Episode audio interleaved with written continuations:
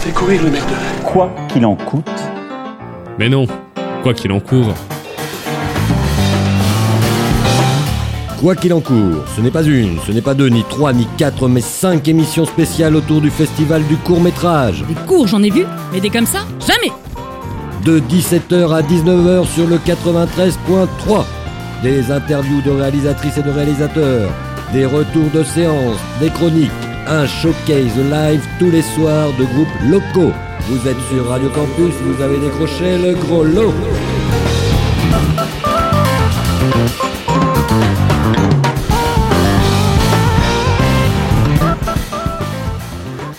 Bonjour, bonsoir Clermontoise, Clermontois, vous êtes dans la quatrième édition de Quoi qu'il en court. Je suis Thibaut, votre animateur, et je suis ici avec Jean-Bernard. Bonsoir, je serai uniquement votre air hostess pour quelques minutes avant l'arrivée des perturbations du Habi, Habi. la présidente du fun. La présidente du Fun qui va se ramener euh, prochainement, on ne sait pas trop quand elle arrive, mais bon. Aujourd'hui au sommaire, qu'est-ce qu'on a? Alors, on a des retours de séance des amoureux du ciné, de Yabé. On a Ben qui va nous faire une chronique sur le passé, le présent et l'avenir du festival du court métrage. Je crois que c'est plutôt l'avenir, il nous a parlé déjà du passé, Déjà du passé c'était le présent, et il va nous ouvrir les portes de la perception. Ah yes, ce, ce sera donc un triptyque euh, temporel sur, euh, bon bref, sur le court métrage. Exact. On est là pour parler de ça. On a aussi invité le jury étudiant qui vont, qui vont venir euh, pour qu'ils nous parlent de leur position au sein du festival et en tant qu'étudiants et étudiantes. Et là, là, tu peux peut-être nous préciser un peu, parce que c'est toi qui t'en es occupé, alors on aura, on aura plusieurs personnes. On aura plusieurs personnes. Bon, comme vous le savez peut-être, il y a la compétition internationale, la compétition nationale et la compétition labo. Ils ont chacun leur jury professionnel et il y a aussi un jury étudiant pour chaque compétition. Et donc il y aura un représentant ou représentante de chaque, euh, de chaque compétition qui viendra nous parler. Très bien. Et on a aussi une interview de la réalisatrice Sophie Beaulieu qui a fait euh, le court-métrage Salem, qui est dans la compétition. Ouh là là, nationale, internationale Nationale, je crois. National. National, Ah, yes. voilà. Et alors Euh, que voici qu'arrivent euh, les amoureux du cinéma. On les applaudit On bien les fort applaudit. Il est 17h, 3 minutes, vous êtes bien sûr Radio Campus. Voilà, Jean-Bernard, je crois, nous a aussi concocté, un petit massacre sonore comme, euh, comme il les fait si bien. Oui, oui, oui, et comme j'ai pas eu le temps de répéter, je pense que ça va être parfait. Mhm. Mais avant tout ça, on commence comme d'habitude avec un édito de notre cher Gaston, un édito, si je ne m'abuse, spécial La Bobo. Euh, est-ce que, euh, est-ce que- juste, euh, on présente quand même, on dit quand même pour les auditeurs qui restent jusqu'à la fin parce qu'on va avoir quand même un, un live. Oh, ben Live, alors, eh, oh, c'est ça le luxe, dis donc. C'est ça le luxe, c'est ça le luxe. Oui, on finira avec un live du groupe Loxus, groupe de métal local, qui font du bon taf quand même. Exact. Ils font du bon Bien taf. sûr. Du bon taf. On les applaudira bien fort quand ce sera à eux. Quand ce sera à eux, quand ce sera à eux, j'ai dit oh oh oh oh, oh. on on n'applaudit pas tout de suite parce qu'on commence avec donc je disais un édito de notre cher Gaston et Noah qui est aussi là dans le studio. Ouais, Gaston, on peut l'applaudir, on peut l'applaudir. Bonjour. bon, Bonjour, Gaston. d'applaudir. Alors un édito euh, spécial La Bobo si je ne m'abuse. Et oui, c'est ça. Non mais c'est pas vrai. Le bobo, sérieux? Tu vas encore essayer de nous faire croire que t'es pas un bobo en te moquant des bobos à vélo qui vont dans les labos. Vous allez voir, il va encore nous faire un édito avec plein de jeux de mots douteux. En plus, je suis sûre que tu comprends même pas ce que tu y écris. Euh, ouais. Mais vas-y, vas-y, fais ce que tu veux. Bon, vous vous en souvenez peut-être de votre première fois. Allez, ne mentez pas, vous vous en rappelez très bien. Vous étiez là, debout, un peu mal à l'aise dans cette queue. Elle est là, votre première fois, votre première séance labo. Vous regardez d'un coin de l'œil discret les gens qui sont autour de vous. Ils ont a priori l'air normal. Certes, par rapport à votre ami chevelu qui disserte sur les labos et les madeleines de Proust à longueur de journée, c'est pas compliqué. Un peu honteux pour votre première fois, première fois, vous essayez de ne pas croiser le regard de la personne au ticket. Mais qu'est-ce qu'elle doit penser de moi, celle-là? Vous vous mettez au fond pour ne pas que les spectateurs à l'arrière ne comparent votre crâne déformé à celui qui va sûrement s'afficher à l'écran. En plus, c'est sûr que vous ne faites pas partie de cette bande de freaks, amateurs de l'étrange cinéma qui ne respectent pas les codes de la bienséance populaire. Si c'est vrai que le cinéma mainstream, par sa platitude et son manque de relief, vous vide le cerveau, les séances labographiques, qui soit deux en passant auraient pu s'appeler labotomiques, vous retournent le cerveau. Alors après votre première séance labo, comme après une première bière ou une première cigarette ou une première branlée parce que vous n'êtes pas, pas allé curer les vaches, vous vous dites Aïe, on ne m'y reprendra plus. Ouais, t'aurais aussi pu te dire ça après ton premier édito de la semaine. Oh Mais cette année, ce n'est plus le cas. Et si vous avez raté votre euh, première séance en présentiel, et si vous êtes néophyte du néo-cinéma, c'est aujourd'hui votre néo-chance de découvrir le labo comme il se devrait. Plié en quatre dans votre canapé lit, ou encore en faisant de l'arrêt au bic, plat de la mer très apprécié des ovidés. Gaston, tu t'égares. Ah oui, je m'égare, plus que dans une séance labo. Et vous-même, vous savez qu'il est facile de s'y garer dans un labo, que ce soit en double fil ou en créneau de Dieu. Le plus dur, en tout cas, c'est d'en repartir, indemne. Vous voyez ce que je veux dire? Installé confortablement ou pas, le court-métrage Labo ne laisse pas indifférent.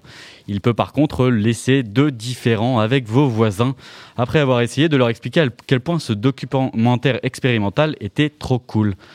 En ce qui me touche le plus dans les labos, moi, hein, c'est que c'est une critique amère et réelle de notre condition humaine et de notre méfait dans le monde. Hein. Et oui, ça finit souvent comme ça, la discussion.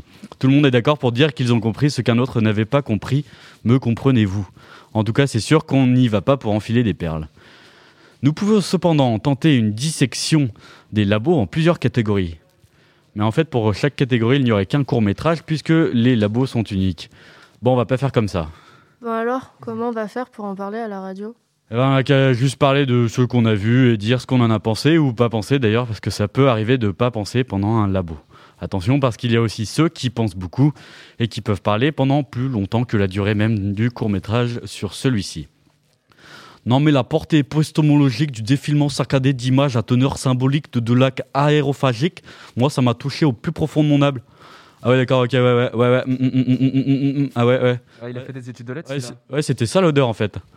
Bon alors, comment on fait Gaston pour en parler des labos?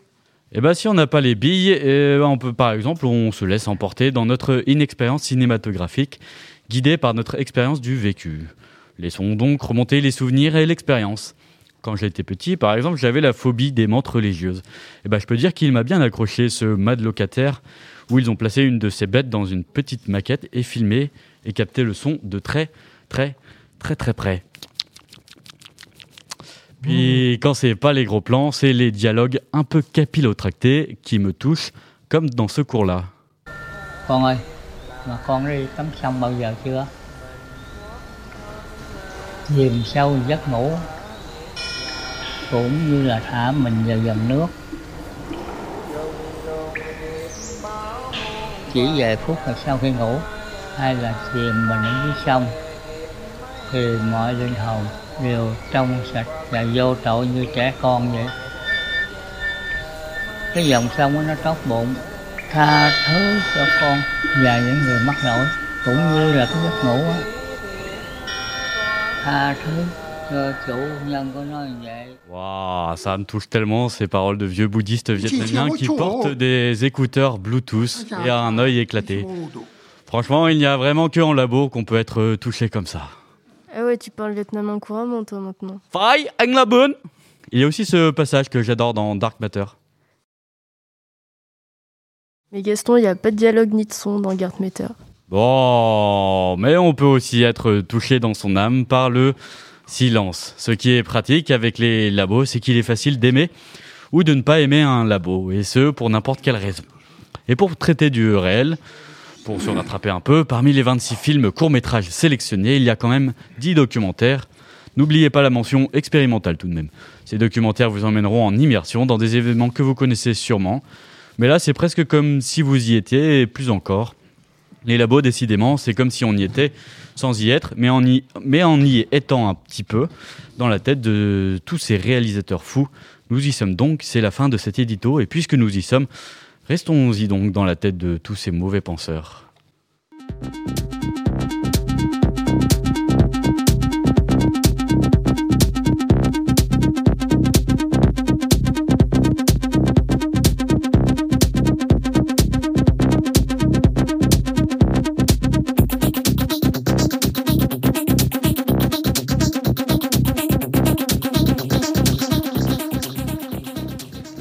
Merci Gaston pour cet édito. Et nous avons l'arrivée de la présidente du Fun, mais juste à temps pour notre première musique, Out of Time Man de Mano Negra.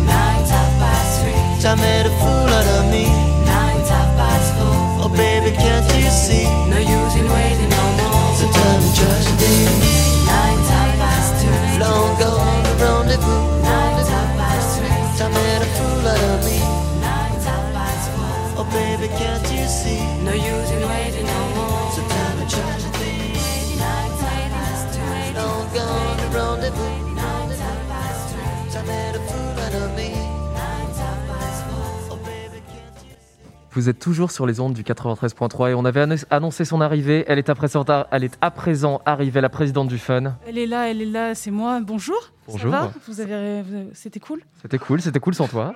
C'était quand même bien mieux quand t'étais pas là. Bah ouais, si tu veux, je peux partir. Mais tu, je rigole, je rigole. Tu Bon. sais, j'ai des cours à regarder, j'ai des choses encore à faire. euh, j'ai une vie, tu vois. Tu as une vie? Ah. Le court métrage Je- me prend tout mon temps, donc euh, c'est pour ça que. Eh bien, je t'envie d'avoir une vie. Mais bon, parlons plutôt de court-métrage. Euh, nous avons plutôt plusieurs retours de séances prévus. Euh, J'ai nommé en premier les amoureux du cinéma, Charlie et Françoise. Meilleur. Bonsoir. Bonsoir. Bonsoir. Vous, avez, vous vouliez nous parler de trois films.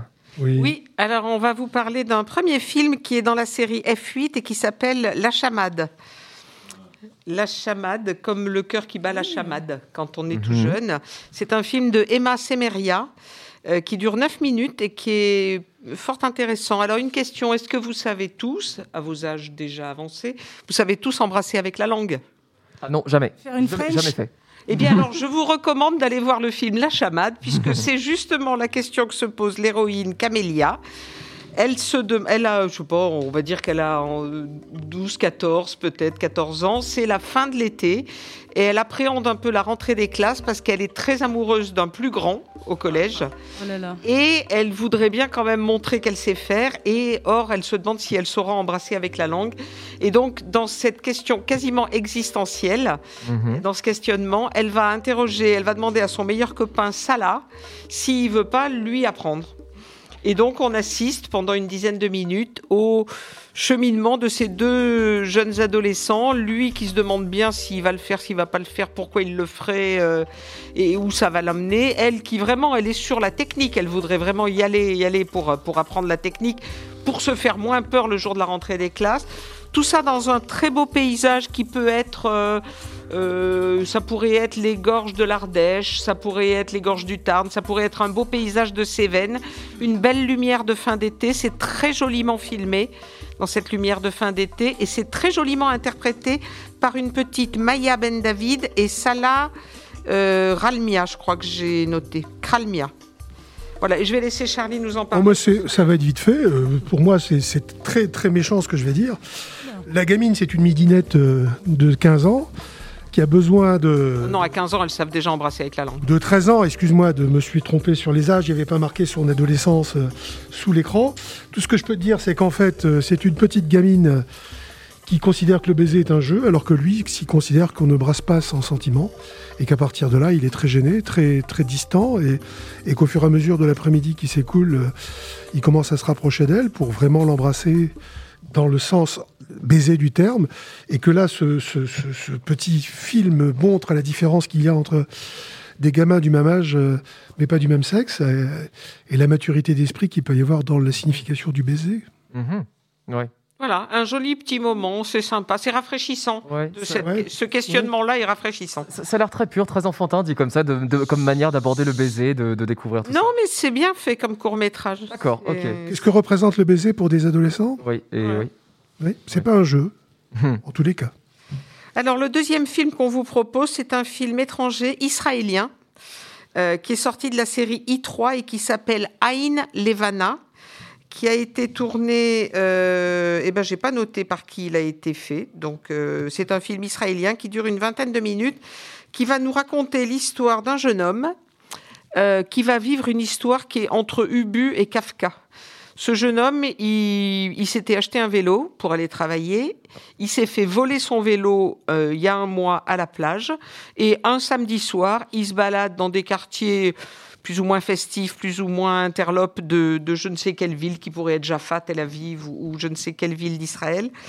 Et il va découvrir sa bicyclette à lui, la sienne, il la reconnaît. Il y a un autocollant bleu, il y a un truc que lui avait offert une copine, il y a un cœur rouge, enfin c'est la sienne. C'est la mienne. Et elle est attachée à un poteau, et donc il essaye de la détacher, il peut pas. Et il va découvrir que cette bicyclette a été achetée tout à fait normalement par un brave gars qui travaille dans la boîte à côté, qui est une boîte de d'abattage de viande apparemment. Euh, c'est un Érythréen et donc on va découvrir. La situation est ubuesque parce que lui il veut juste récupérer son vélo qu'on lui a volé et l'autre il lui dit mais mais c'est mon vélo aujourd'hui. Moi je l'ai acheté. J'ai acheté 250 shekels la semaine dernière. J'avais je l'ai trouvé une annonce sur le bon coin et je l'ai acheté et j'en ai besoin pour aller travailler. Tu vois bien que j'ai mis un siège pour enfants derrière parce que j'ai besoin aussi pour emmener ma fille. Et donc notre héros, il est un peu perplexe, il cherche une scie pour faire sauter le verrou. Il y a les flics qui arrivent là-dessus et les flics lui disent mais nous on peut pas faire sauter le verrou, c'est pas dans nos attributions. Donc tout le monde tourne autour de ce verrou, de ce vélo. À un moment donné, les flics devant le, le travailleur des abattoirs euh, lui demandent s'il a son passeport sur lui. La patronne qui est sortie lui dit mais qu'est-ce que ça a à voir le passeport de ce garçon avec euh, avec l'affaire? Mais les flics lui demandent son passeport et on va tomber dans un autre monde, c'est-à-dire que ce, garçon érythréen qui travaille dans l'abattoir, il est compagnon avec une douzaine d'autres travailleurs clandestins euh, qui n'ont pas de visa de travail et qui n'ont pas vraiment de passeport et qui n'ont pas de papier en règle. Et les flics vont s'accrocher à ça en disant ben non, mais ça bon, le problème de la bicyclette est résolu, il va être expulsé et tu vas récupérer ton vélo. Et notre héros qui, qui s'était fait voler son vélo, il est très mal à l'aise avec ça parce qu'il n'a pas du tout envie d'être responsable de, de, de- du bannissement ou de, Mais il l'a été. de l'exclusion. Et il l'a été, et c'est justement en voulant faire justice qu'on est parfois injuste, Mhm. si je peux me permettre. Voilà, c'est ça une Question certaine... philosophique, euh, en effet. Ouais, moi, j'y vois toujours des choses. euh, J'essaye de comprendre ce qu'on veut nous montrer, mais, mais là, on est effectivement euh, dans un pays où effectivement il y a beaucoup d'injustice. ça, Personne Mhm. ne va dire le contraire. Et qu'en fait, euh, des travailleurs, des travailleurs émigrés, j'allais dire indépendants, non, ils sont pas indépendants, sont toujours pris euh, de la même manière que dans nos, nos chères contrées lointaines ou proches, et que l'injustice, euh, là, frappe aussi ce, ce pays-là. Hmm. Une question donc qui est soulevée par euh, le court-métrage Aïd Levana et de Tomer Chouchan. Je viens de trouver le, le réalisateur. Merci. De rien. C'est un breton, Chouchan? Non. Pardon.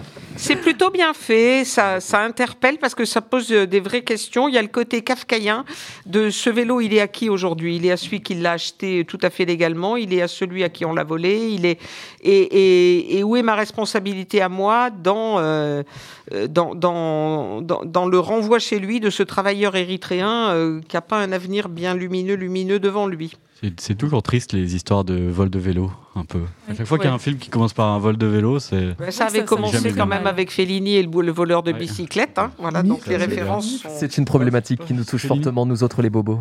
Ouais. Ouais, mais ça tombe bien, je sais pas monter à vélo. moi. Ceux qui ont des vélos pour le- aller travailler, surtout. Voilà, par exemple. Mais il y a peu de travailleurs clandestins parmi nous. euh. Un peu de travailleurs d'ailleurs. Je suis pas clandestin. Alors, Et donc, ce troisième film. Le troisième film, euh, alors le troisième film est extrêmement intéressant. J'en parlais hier avec euh, la chroniqueuse cinéma qui nous a parlé de Chienne hier. Il ex- Klasina, oui. Klasina. qui est présente ici. Il est extrait de la série I4 et il s'appelle Happy Ending.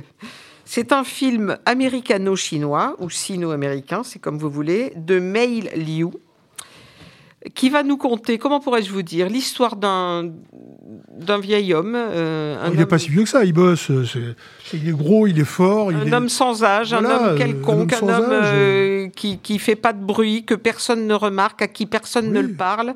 Il me fait penser à la chanson de Goldman. euh, elle met du vieux pain sur son balcon parce que il y a longtemps que personne ne l'a touché et on va y revenir.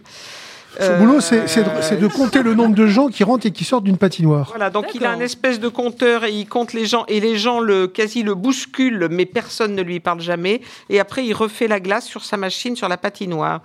Et, euh, et après, il va manger. Il a son restaurant à côté et il a sa place au restaurant et il faut pas lui déranger sa place. hein. oui, Il a- surtout pas. Hein, Il y a un côté ordre établi. Il va parce manger. fait sa quand même soupe. 150 kilos, quoi. Ouais. et, euh, et il a dans le fond de sa poche un petit euh, flyer d'un salon de massage. Euh, qui a dû lui être remis ou qu'il a trouvé, on ne sait pas. oui. Il est chiffonné, il est au fond de sa poche et de temps en temps il le sort, il le regarde, son petit ticket.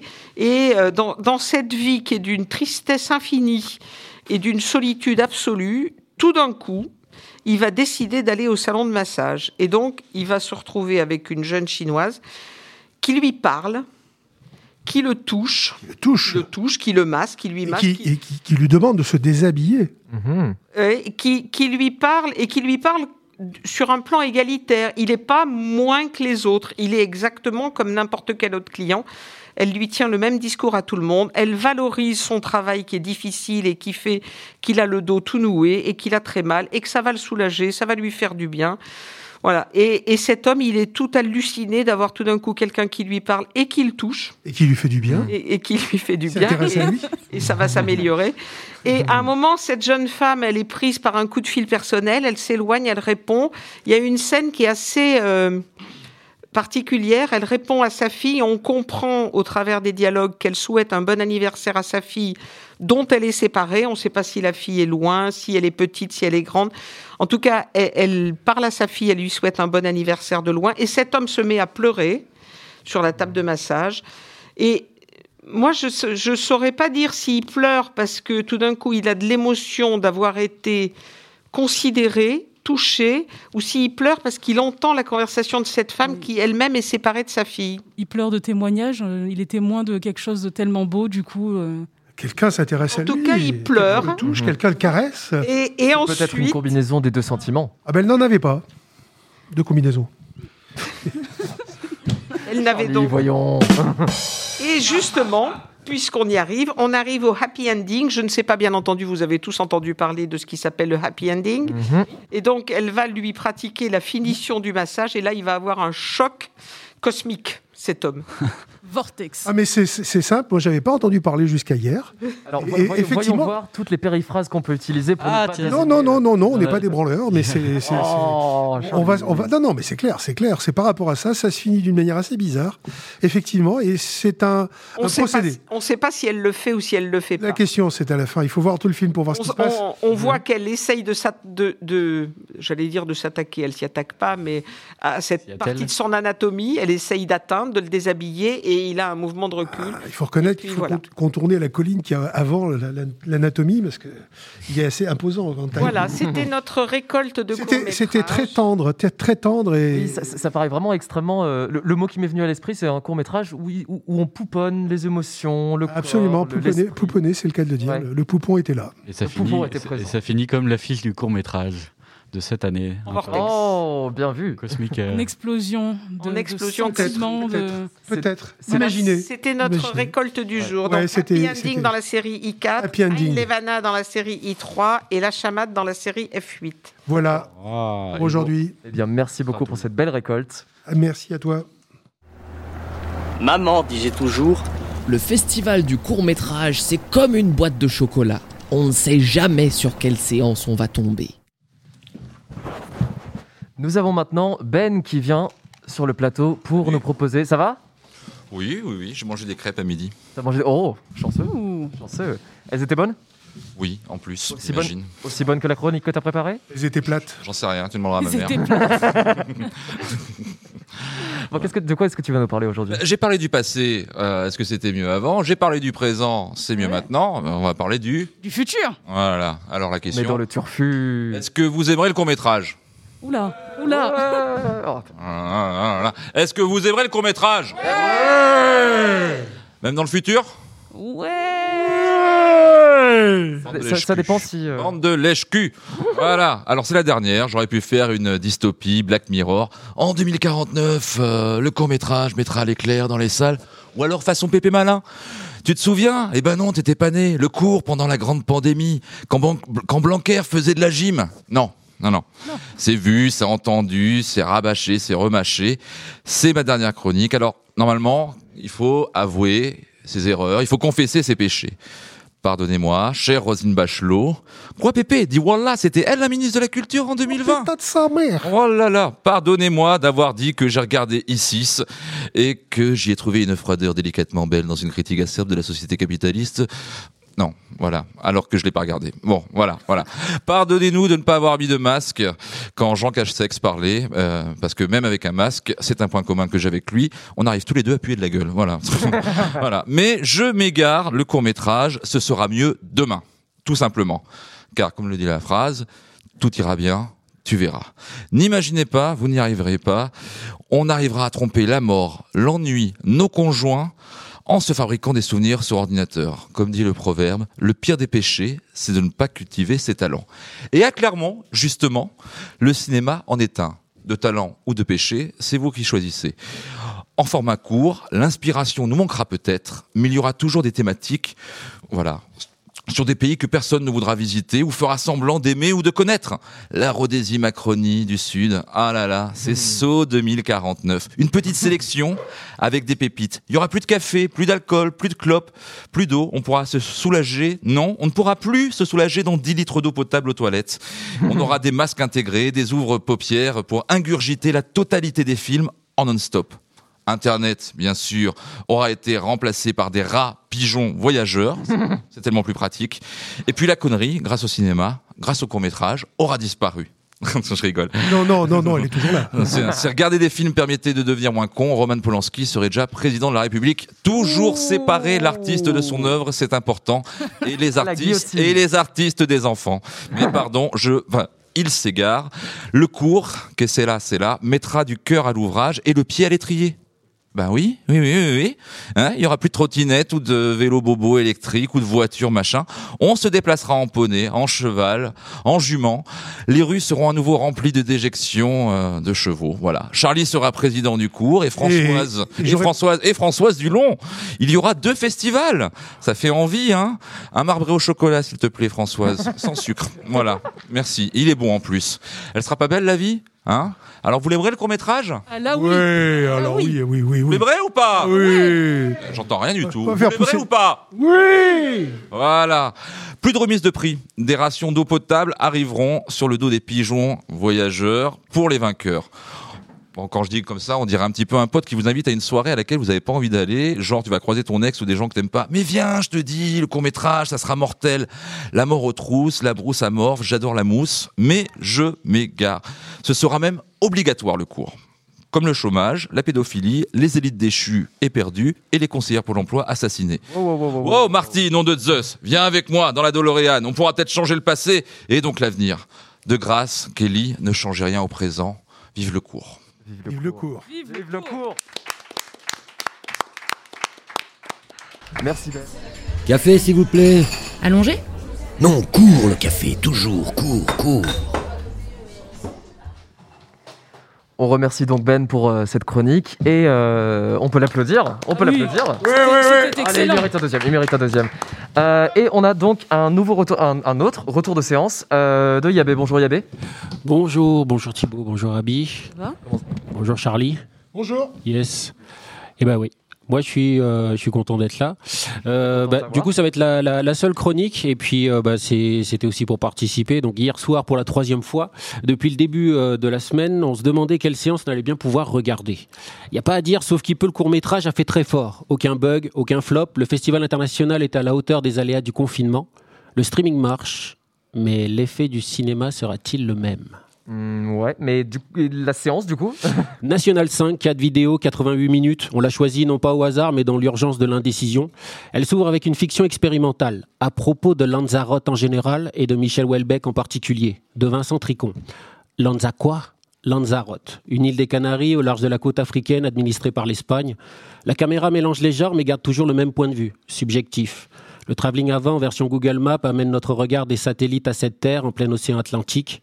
La narratrice raconte son histoire, une idylle, entre Jackie, serveuse dans un bar à touristes, et Welbeck, qui a laissé entre autres des rushs jamais diffusés. Elle égrène les souvenirs de Jackie en suivant les traces de Michel. Le premier regard échangé, le premier sourire esquissé, la première nuit, le premier lendemain qui chante, le suivant qui enchante moins, et puis tout le reste qui déchante. Et si. Et si tout cela n'était qu'une mythomanie de Jackie? Qu'importe, le dernier cliché résume à lui seul le cours. Une vieille photo jaunie, Jackie au premier plan, debout, dos à la mer, et l'ombre de Michel, projetée dans le champ. Euh, Non, pas merci qui, non. Mais du coup, les autres euh, Des bombes. Le deuxième film est un documentaire, Ma télégravitante, de Pauline Pénichou. Là, on est plongé au beau milieu d'un groupe de jeunes femmes à la découverte de leurs intimités. Entre spéculum et recherche de col de l'utérus, c'est tout un pan de la sexualité qui est remise à l'honneur et à l'endroit. Et une éducation sexuelle à repenser qui est mise en pleine lumière. Entendez trop phallocentré ou pas assez clito-exprimé. Le clitoris par exemple, qui pour l'une ressemble à une tulipe, si on inverse le schéma, de leurs envies, de leurs doutes, de leurs émotions, de leurs questionnements, de leurs différences de point de vue, de leurs souhaits aussi, on en ressort grandi et surtout instruit. Matt d'ailleurs a un très joli mot de la fin. J'ai souvent fait l'amour pour faire plaisir, mais j'ai rarement joui. Maintenant, j'ai envie de jouir. Quand même, c'est beau. C'est beau comme vision de l'amour. C'est beau, ouais. J'aime beaucoup. Et il en reste encore deux. Et deux très bons. Jour et nuit, une fiction signée Mélanie Matranga. Au restaurant asiatique à la table, trois jeunes gens attendent une quatrième qui arrive, en plusieurs plans. La retardataire est étrangère, chinoise, les trois autres français. La française ouvre le bal en anglais, ramène sa science, toujours en anglais, par respect pour son ami qui ne comprend pas le français. Doctorante en anthropologie, sujet de thèse, la cueillette en Papouasie, Nouvelle-Guinée. Aussi intéressante qu'un rasoir à couper le beurre. La caméra le lui rend bien, elle respire la chiantitude, mais garde bonne figure et l'attitude. Elle parle du mal alpha, une conception occidentale, celui qui, respond- celui qui respire bon l'instinct animal. Elle ne, se sent, le sent pas pardon, chez son mec, plutôt chez son voisin. Mais celui-là est aveugle à ses clins d'œil, il n'a Dieu que pour l'autre femme, qui ne parle pas leur langue. Repas faisant, ces deux oiseaux avalent soupes et assortiments, n'aiment salade, pâte et bière, comme les deux autres, leur salive. Parce que, bah, parce que visiblement, il y en a qui aiment, d'autres qui ne goûtent pas. La jeune femme chinoise cherchait un toit pour attendre le jour, lui cherchait une femme pour passer la nuit. Et vous, vous faites quoi? Ah, c'était beau. Ah ouais. Un dernier pour la route, peut-être, non? Et pour finir en beauté, une pépite. La fiction documentaire de Johan Rakotoa Rissoa. Nous ne sommes pas encore morts. Celui-là, il réveille l'essence. Immergé dans une nuit ukrainienne, un groupe de jeunes lycéens traverse la ville avec la fureur de vivre. Olès et Sergueï sont amis. Olès est appelé sous les drapeaux. Demain, il doit se présenter à son examen médical. Sergueï le convainc de faire une dernière virée. Promis, il sera rentré avant minuit. Le genre de promesse que tu sais déjà qu'elle ne sera pas tenue. Il y a les autres amis, le couple bien assorti et la copine célibataire, Stasia, celle qui doit partir étudier en Allemagne, qui est un petit faible pour Olès. Et Olès, qui ne sait pas, ou fait semblant de ne pas voir. Olès doute. Sur la plage autour du feu, à la question Que vas-tu faire dans un an? Il a la réplique sage et lucide. Je ne sais même pas ce que je vais faire dans un mois. Alors dans un an, je préfère voir, jour après jour. Mood. La finesse de l'équipe, et enfin surtout de l'écriture aussi, met en exergue les sujets de fond qui envahissent leur quotidien. La guerre, l'absence de perspective. Et la forme caméra au point sublime le jeu des acteuriers CES, inclusivement oblige, en boîte de nuit et sur le toit d'un immeuble désaffecté au lever du jour. Les plans de couple lui donnent des faux airs de New York, vu des gratte-ciel. Et Sergueï qui, après avoir jeté le téléphone d'Olès, puis le sien, de lui dire Comme ça, ils ne pourront pas nous retrouver. Elle est peut-être là, la liberté. Yes. Derrière nos écrans d'ordinateur et, et nos télés, elle est là, la liberté. Merci beaucoup pour ce retour de séance euh, très, très beau. Il y avait, euh, t'as t'as une plume que j'adore. Euh, voilà, bon. Je vous propose une petite musique. Yes. Un petit MPL. Je sais, je sais que notre technicien il aime bien. C'est qui MPL MPL, c'est un groupe lyonnais qui avant s'appelait Ma Pauvre Lucette, comme Oh ma pauvre Lucette. Et maintenant c'est juste MPL parce que c'est à la mode, les, les noms Les d'artistes. en- lettres, en trois- euh, en trois trois lettres. lettres comme ça. SCH, PNL, euh, Joule. Joule, JUL. Oui. Pétition pour qu'on l'appelle JUL euh, dorénavant. En fait, ça s'appelle Ma pauvre Lucette parce qu'il y a toute une légende concernant une meuf du groupe qui est morte qui s'appelait Lucette. Et à chaque séance, à chaque concert, il y a un tas de cendres qui est promu justement sur la scène. Et en disant c'est Lucette. Oh merde. Lucette. Oh merde, parce que là du coup j'ai des frissons, là je revois tout le premier album sous un angle différent. Tu Est-ce m'as que, retourné est-ce le que c'est vrai? Est-ce que c'est faux? Est-ce que c'est euh, est-ce que c'est un fake ou pas? On ne sait pas. Et justement, c'est cette incertitude qui fait que la musique est belle en plus. Ma pauvre Lucette.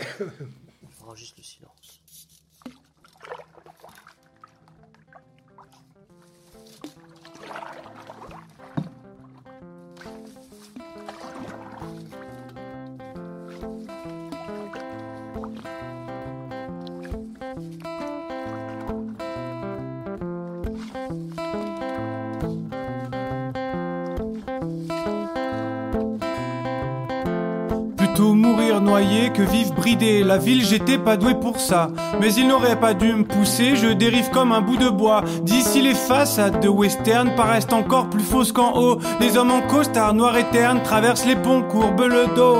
Oh.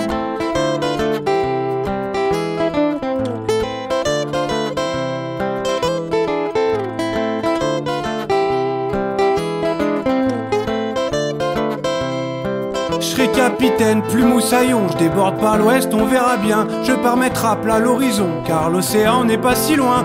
Passer la ville et ses projets, la ville en friche est affaiblie. On n'est pas si mal sous les quais, on donnerait pas cher de leur vie. Ils m'ont jeté à l'eau, comme c'est bien fait, je n'attendais que ça. Moi j'ai toujours fait de mon mieux, ça les étonne, mais je ne coule pas. Depuis je regarde passer les berges, j'attendais que ça pour tout lâcher. Une petite brasse pour l'homme moderne qui perd un peu pied. Ils m'ont jeté à l'eau.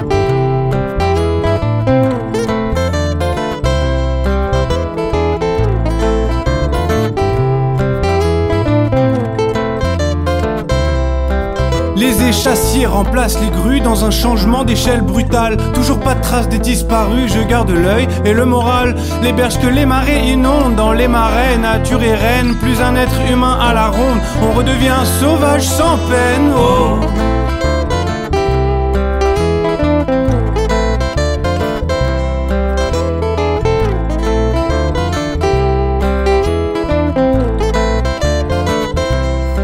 Ne naît pas seul, on le devient. Je navigue où courant me mène, ma tête se balade là au loin. Pendant que le corps est à la traîne, j'ai bien tenté de sortir de l'eau. Un coup de soleil sur le front, je m'enlise en cherchant du repos. Et j'ai les pieds qui traînent dans le fond. Ils m'ont jeté à l'eau, c'est bien fait, je n'attendais que ça. Moi j'ai toujours fait de mon mieux, ça les étonne, mais je ne coule pas. Depuis je regarde passer les berges, j'attendais que ça pour tout lâcher. Une petite brasse pour l'homme moderne qui perd un peu pied. Ils m'ont jeté à l'eau. Oh, oh, oh.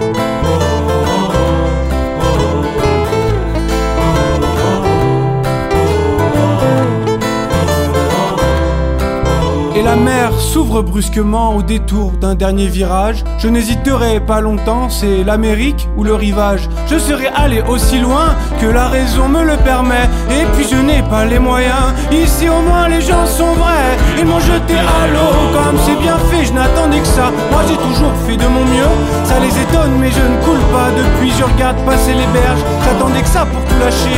Une petite brasse pour l'homme moderne qui perd un peu pied. Ils m'ont jeté à l'eau. très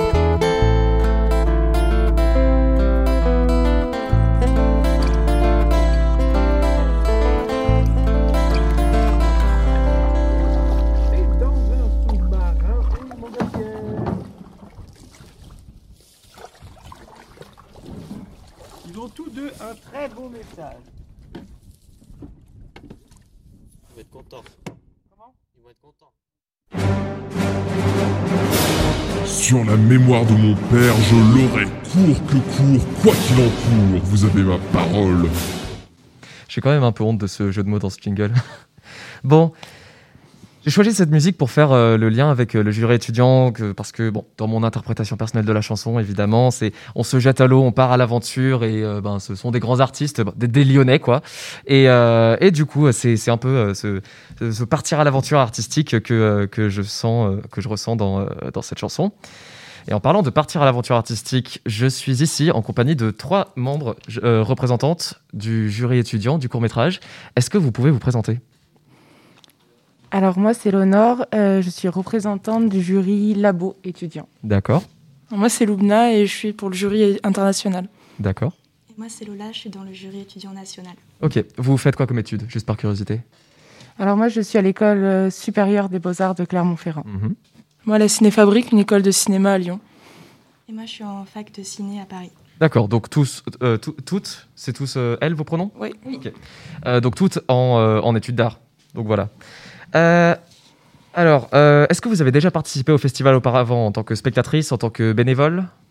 Euh, moi, l'année dernière, en tant que spectatrice. euh, Mhm. Moi aussi, en tant que spectatrice. D'accord. Spectatrice aussi euh, en présentiel. En présentiel, oui. Ouais. À, l'époque où euh, où il n'y avait pas le Covid. Et donc, comment est-ce que vous vous êtes euh, retrouvés à vos jurys respectifs?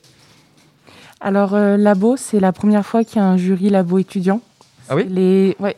Cette année c'est la 20e année euh, de la catégorie Labo et ils ont créé en partenariat avec l'école supérieure d'art un jury Labo étudiant. Oui, bah j'ai vu, j'ai, j'ai vu, si je dis pas de bêtises, sur le site du court métrage que euh, tous les euh, tous les jurys, euh, tous le- tous les membres du jury étudiant à labo sont euh, de, des Beaux Arts de Clermont. C'est ça, on est tous d'années différentes mais on vient tous des, des Beaux-Arts de Clermont-Ferrand. D'accord. Ok.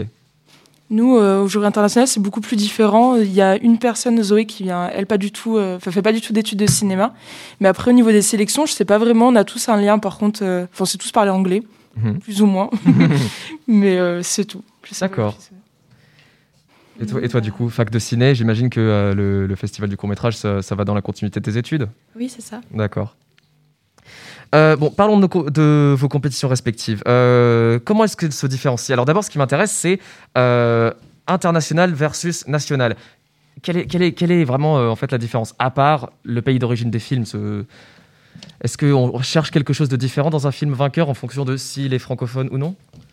Euh, bah, j'ai l'impression qu'à l'international, euh, c'est un peu plus dur puisqu'en fait, on a, on a plein, on a un peu le gratin de chaque pays. Mhm. Donc, du coup, on a vraiment euh, des films qui sont tous super qualitatifs et, et c'est un peu plus compliqué d'un peu de, de choisir puisqu'il y a toujours une question de, de est-ce qu'on a la culture du pays ou non, est-ce que ça c'est universel ou pas. Ouais. Et c'est qu'on on doit beaucoup, enfin, on s'interroge beaucoup les uns les autres et on s'apprend beaucoup sur les pays d'origine, quoi. Voilà. Mhm. Oui, j'imagine qu'un. euh, bon, je, je- je dis peut-être des bêtises, mais un film américain tourné très proprement dans les, dans, dans le- les codes d'Hollywood, comparé à, je, je sais pas, un film, euh, un film polonais qui ne répond pas du tout aux mêmes codes, ça doit être euh, très dur de les départager.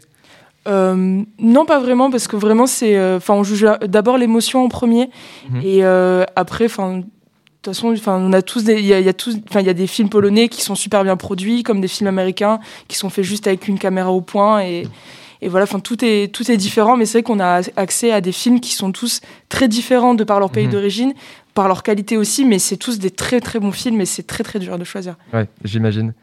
Euh, tu, tu as dit que c'était l'émotion qui primait. Est-ce que c'est euh, pour toi aussi le cas dans le, dans le jury national? Euh, nous, euh, du coup, on a une, une grande diversité de films. Et ceux qui nous ont le plus touchés, en effet, on avait un.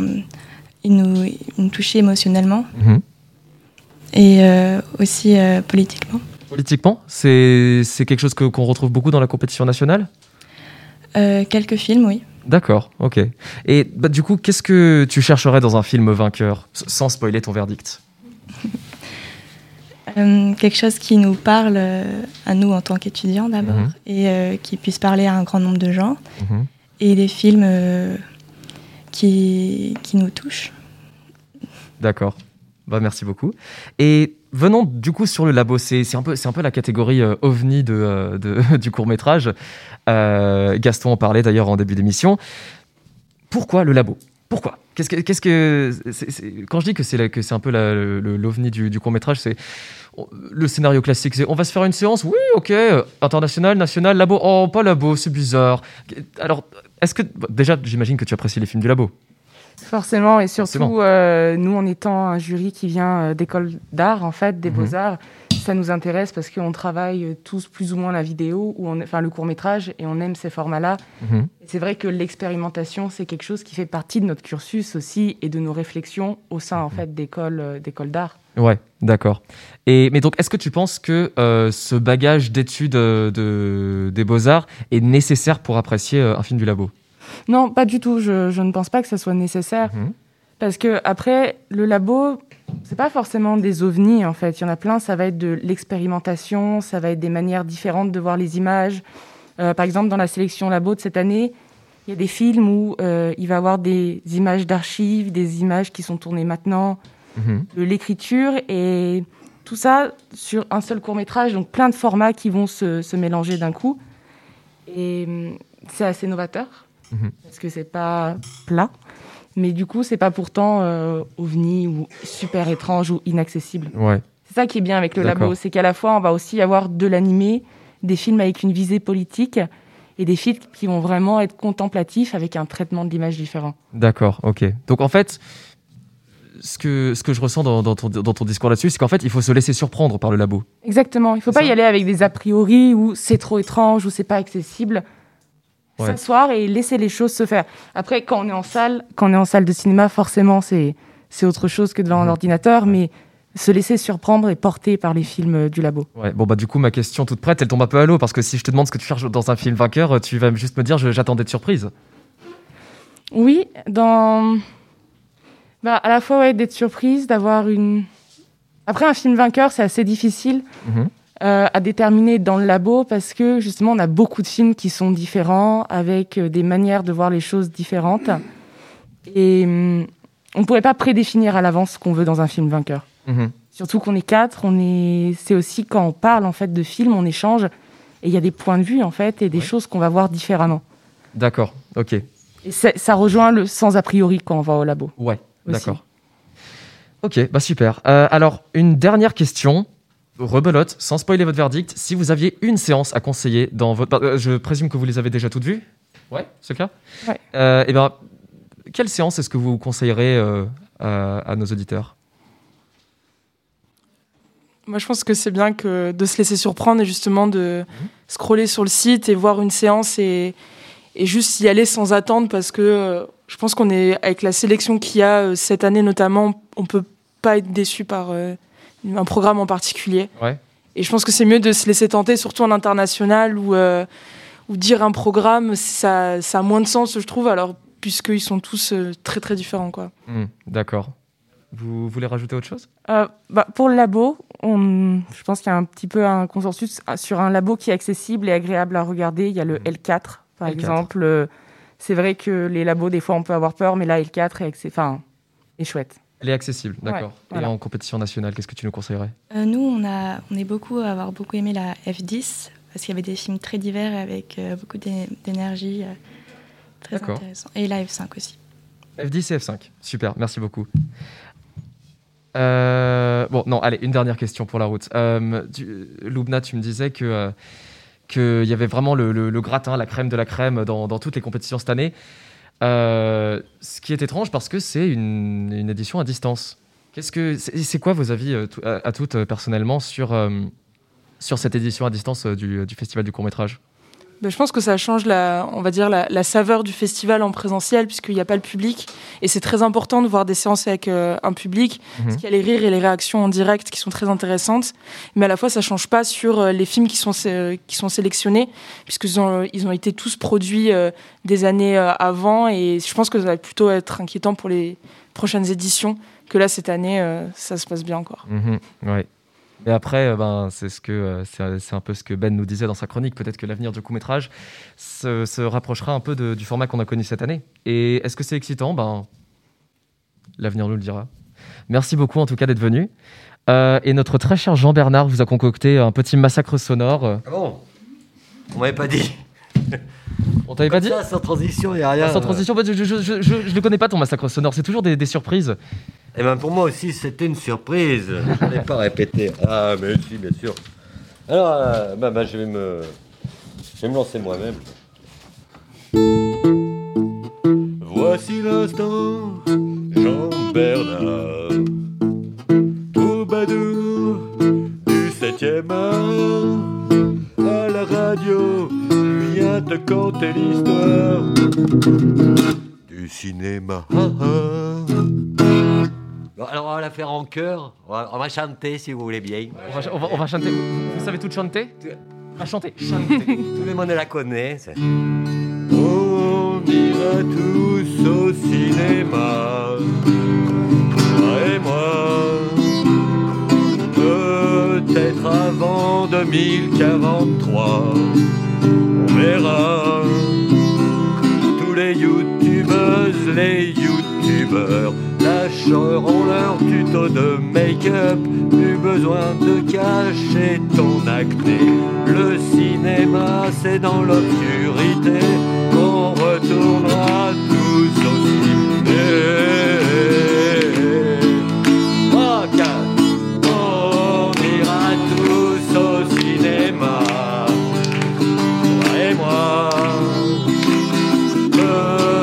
Peut-être avant 2043. Moi j'y crois pas. Fini de mater sur un PC des films conçus pour 40 mètres carrés. En plus, le mien, il a un son à chier. En attendant, j'ai une idée. Projeter la grande bouffe au supermarché. Suicide gastrique, relance économie. 3, 4, on ira tous au cinéma.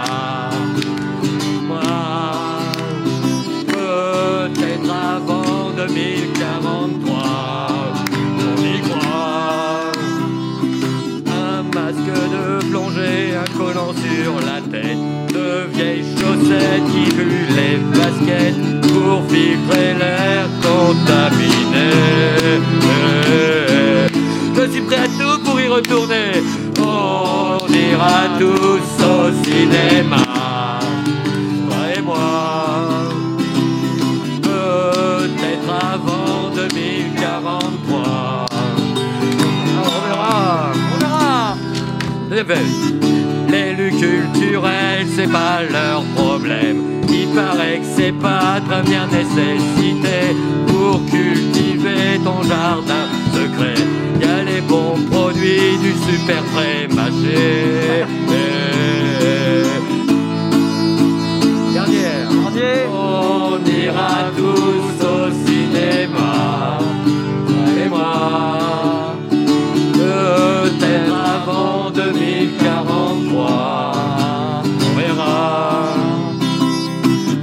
Pas ce que les gens disent. C'est ton cœur qui est la seule église. Laisse un peu de vague à ton âme. N'aie pas peur de la couleur des flammes de l'enfer.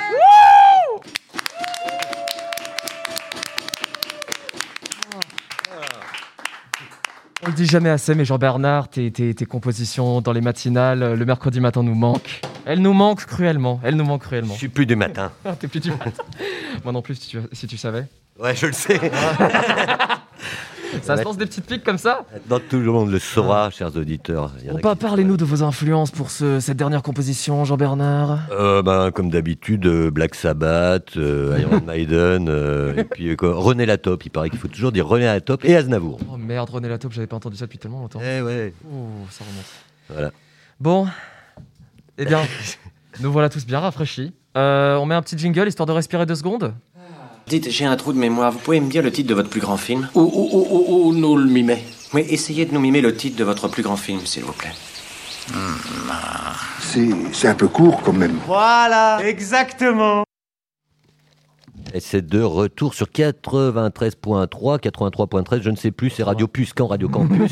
L'émission, c'est Quoi qu'il en court, l'émission spéciale du court-métrage. C'est ça, quatrième édition. Il y en aura une demain, n'oublie- n'oubliez pas, restez branchés. Et on a tout de suite une interview faite par euh, Julien, euh, de la réalisatrice Sophie Beaulieu, qui a réalisé le court-métrage Salem.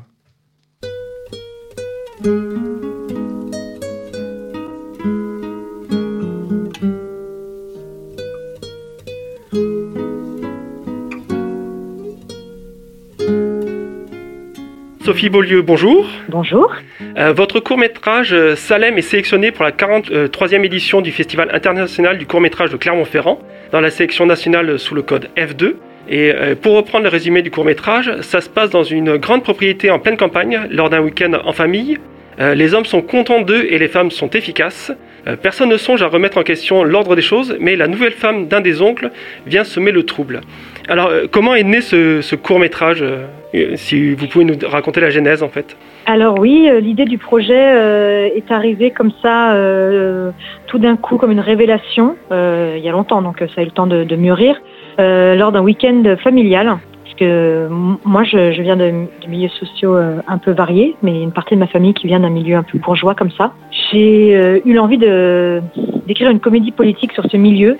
Euh, auquel je suis attachée, mais euh, dont je vois les, les aliénations, les comportements euh, absurdes euh, qui sont, comment dirais-je, maintenus d'une génération à l'autre avec avec détermination et puis sans remise en question, quoi. C'est un des thèmes du, du court-métrage, les personnes qui sont installées dans, dans cette tradition, la, la nouvelle femme qui intègre la famille et qui du coup n'a pas les codes.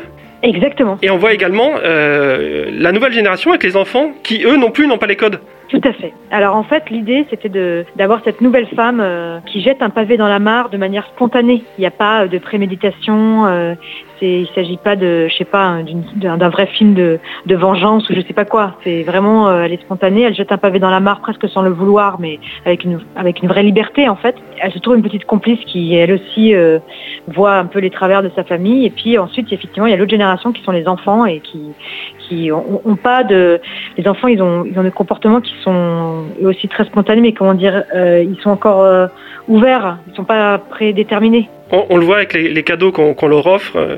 Alors Ouais. le film est extrêmement caricatural, mais au final pas si loin de la réalité, parce que globalement t- tout le monde s'y retrouve. Et dans les cadeaux qu'on leur offre, il y a un vélo pour le garçon et une poussette pour la fille. ah oui oui parce que ça ça paraît caricatural mais c'est tout à fait la réalité les gens ont beaucoup de mal à se détacher des cadeaux pour les garçons et des cadeaux pour les filles c'est en ayant des cadeaux pour les filles euh, qui relèvent de la maternité, la poussette, et des, ca- des cadeaux pour les garçons qui relèvent d'un peu d'une espèce de conquête à l'extérieur, comme le vélo qui permet de partir à l'aventure. Mais ça existe, moi j'ai vécu ça. hein. Oui, oui, non, tout, à fait. Et du coup, après, on se rend compte mais, que les enfants ont inversé leurs cadeaux parce qu'ils préfèrent jouer avec le cadeau Ah, de alors l'autre, en ça fait. c'est incroyable parce que alors ça me fait vraiment plaisir que vous ayez vu ça. Parce que évidemment, les enfants ont inversé leurs cadeaux. Et, et- et oui, ça montre qu'en fait, la nouvelle génération n'est pas encore formatée par tous les codes euh, de la société. Tout à fait. En fait, les enfants dans ce film, parce que euh, y a une forme euh, un peu de dénonciation dans le film, euh, par la, la scène de l'anniversaire, euh, je, je la voulais un peu oppressante et cruelle. Et en fait, les, les enfants, ils sont porteurs d'espoir. hein. Et du coup, la- l'arrivée de cette nouvelle personne dans la famille, ça, ça coïncide avec l'arrivée d'une sorte de surnaturel dans cet après-midi familial. Ouais. Euh, Il y a des événements inhabituels qui arrivent, il y a même euh, des répétitions dans les dialogues des acteurs. Quelle était la- votre volonté derrière ça, en fait Alors, alors il y a plusieurs choses. euh, J'aime bien tout ce qui est euh, lié au surréalisme et à tout, euh, tous les symboles hein, qu'on peut faire passer à travers ça. Mais surtout, en fait, dans, un week-end familial comme ça ou dans un moment de famille comme ça, on peut être traversé par des pensées absurdes comme ça. Tiens, je me ferais bien un tennis là. J'en peux plus les entendre parler.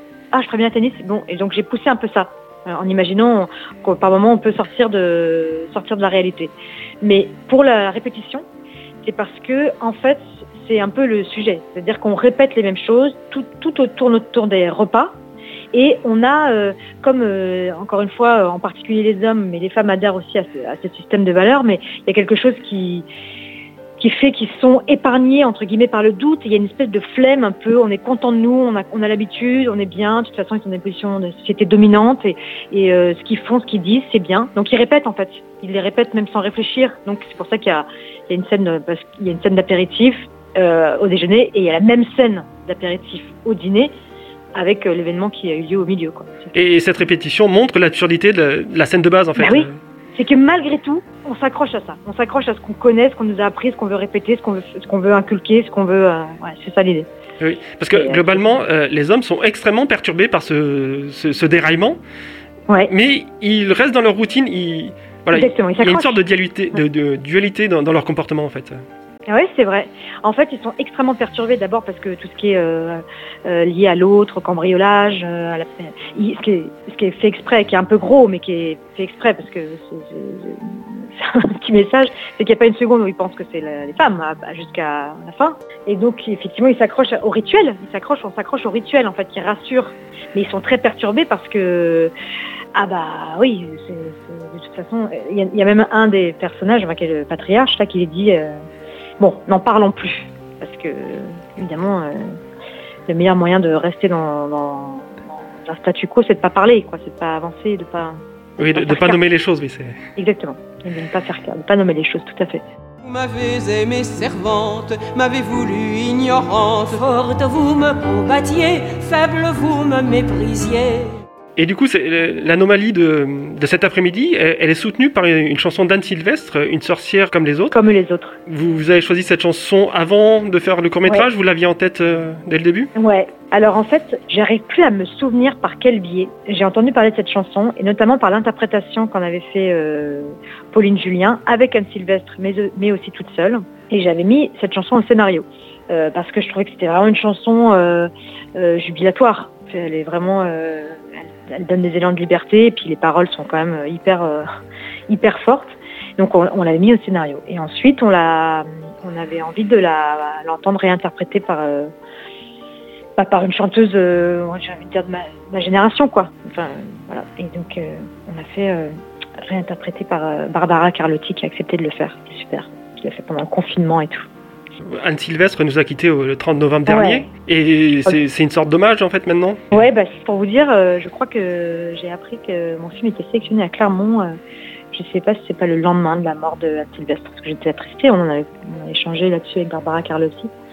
Et euh, ouais, bah, je suis contente, très contente d'avoir fait cette, euh, d'avoir mis cette chanson dans mon film, qui est vraiment un hommage à la liberté des femmes, Oui. à une forme d'émancipation bienveillante et joyeuse. Oui, bah, c'est une chanson qui date de 1975 et qui est Ouais. toujours d'actualité. La chanson invite euh, les hommes à, à laisser euh, les femmes euh, s'émanciper euh, sans qu'ils sans qu'ils en ils- tout va bien aller quoi. C'est ce qu'elle leur dit. Oui, de ne pas porter de jugement, de ne pas les enfermer dans Ouais. les cases. Exactement. Elle dit que surtout n'ayez pas peur, tout va bien. Laissez-nous prendre notre place. Il Ouais. vous arrivera rien de mal. C'est ce qu'elle dit. Est-ce que du coup le titre Salem est en référence aux sorcières Oui. de Salem? Ouais, alors euh, pour euh, en fait euh, au départ le film devait s'appeler La Maison Fine. Au tout départ, il y a longtemps, avant qu'on fasse du repérage et tout, parce que j'avais eu l'idée dans une maison qui était magnifique, mais qui était très très large et peu profonde. En fait, quand on rentrait dans la maison, on était tout de suite en face, enfin tout de suite de l'autre côté, ce qui est quand même très fort en symbole. On, a eu une de vraies questions euh, sur le sur le titre avec euh, avec Martin Verdian, le producteur et tout, puis avec euh, avec d'autres personnes.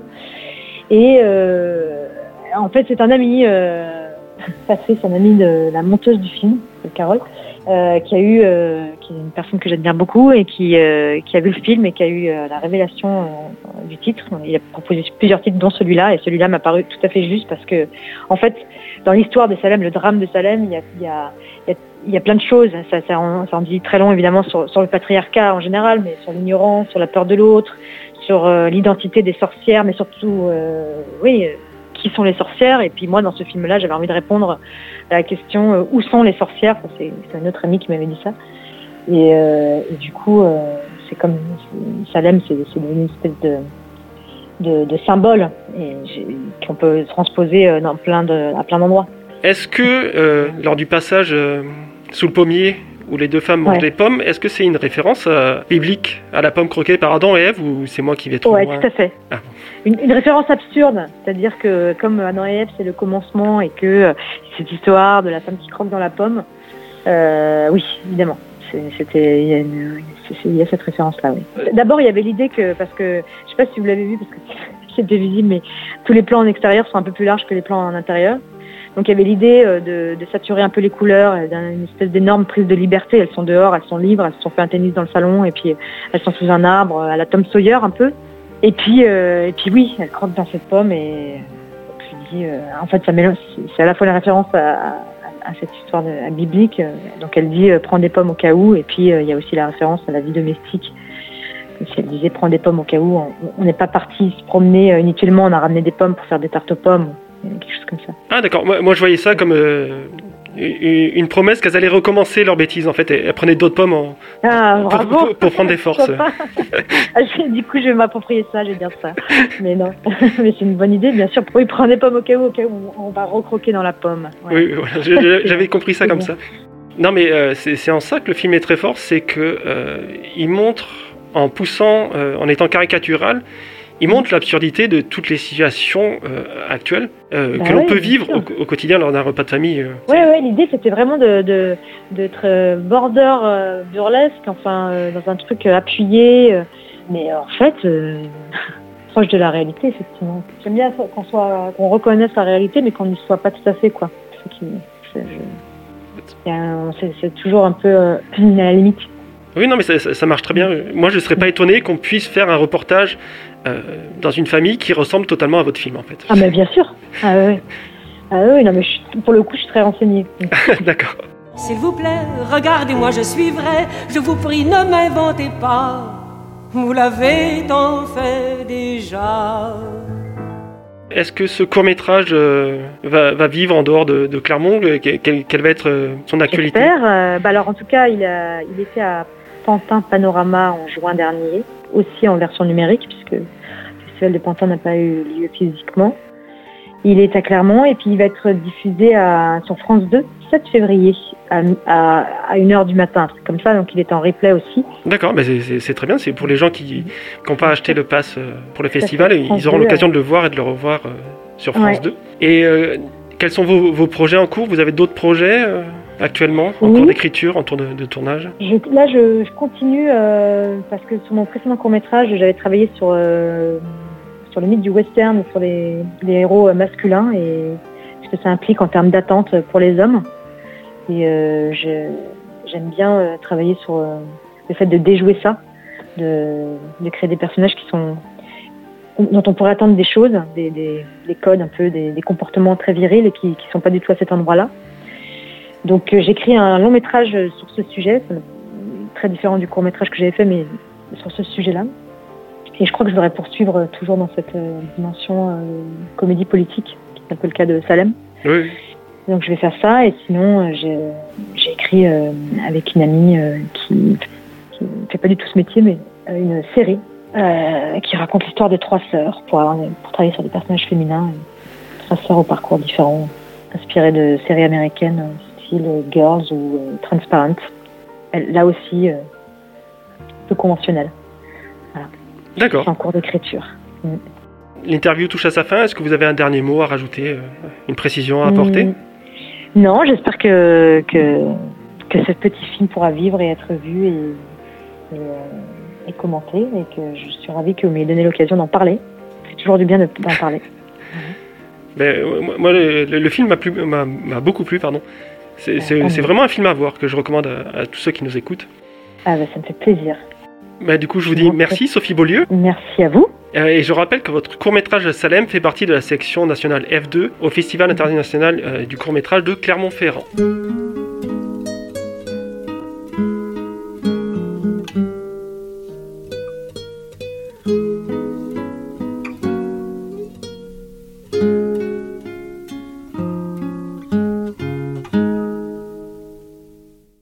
Je m'appelle du nom de la première sorcière brûlée en 1258. Je m'appelle du nom des 7 millions de sorcières brûlées vives jusqu'en 1782. Je m'appelle du nom de chacune des héritières de ces sorcières. Je m'appelle Pauline Julien. Je m'appelle Anne Sylvestre.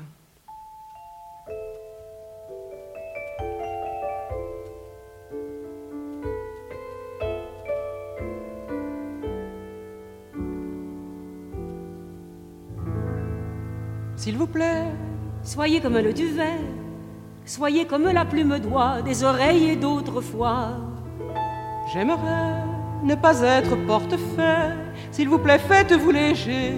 Moi, je ne peux plus bouger. Je vous ai porté vivant, je vous ai porté enfant. Dieu, comme vous étiez lourd, pesant votre poids d'amour. Je vous ai porté encore à l'heure de votre mort. Je vous ai porté des fleurs, vous émancelez mon cœur. Quand vous jouiez à la guerre, moi je gardais la maison. J'ai usé de mes prières les barreaux de vos prisons. Quand vous mouriez sous les bombes, je vous cherchais en hurlant. Me voilà comme une tombe et tout le malheur dedans. Ce n'est que moi, c'est elle ou moi. Celle qui parle ou qui se tait, celle qui pleure ou qui est gaie. C'est Jeanne d'Arc ou bien Margot, fille de vagues ou de ruisseaux. Et c'est mon cœur, ou bien le leur. Et c'est la sœur ou l'inconnue, celle qui n'est jamais venue. Celle qui est venue trop tard, fille de rêve ou de hasard. Et c'est ma mère, ou la vôtre, une sorcière comme les autres. S'il vous plaît, s'il vous plaît, faites-vous léger. Moi je ne peux plus bouger.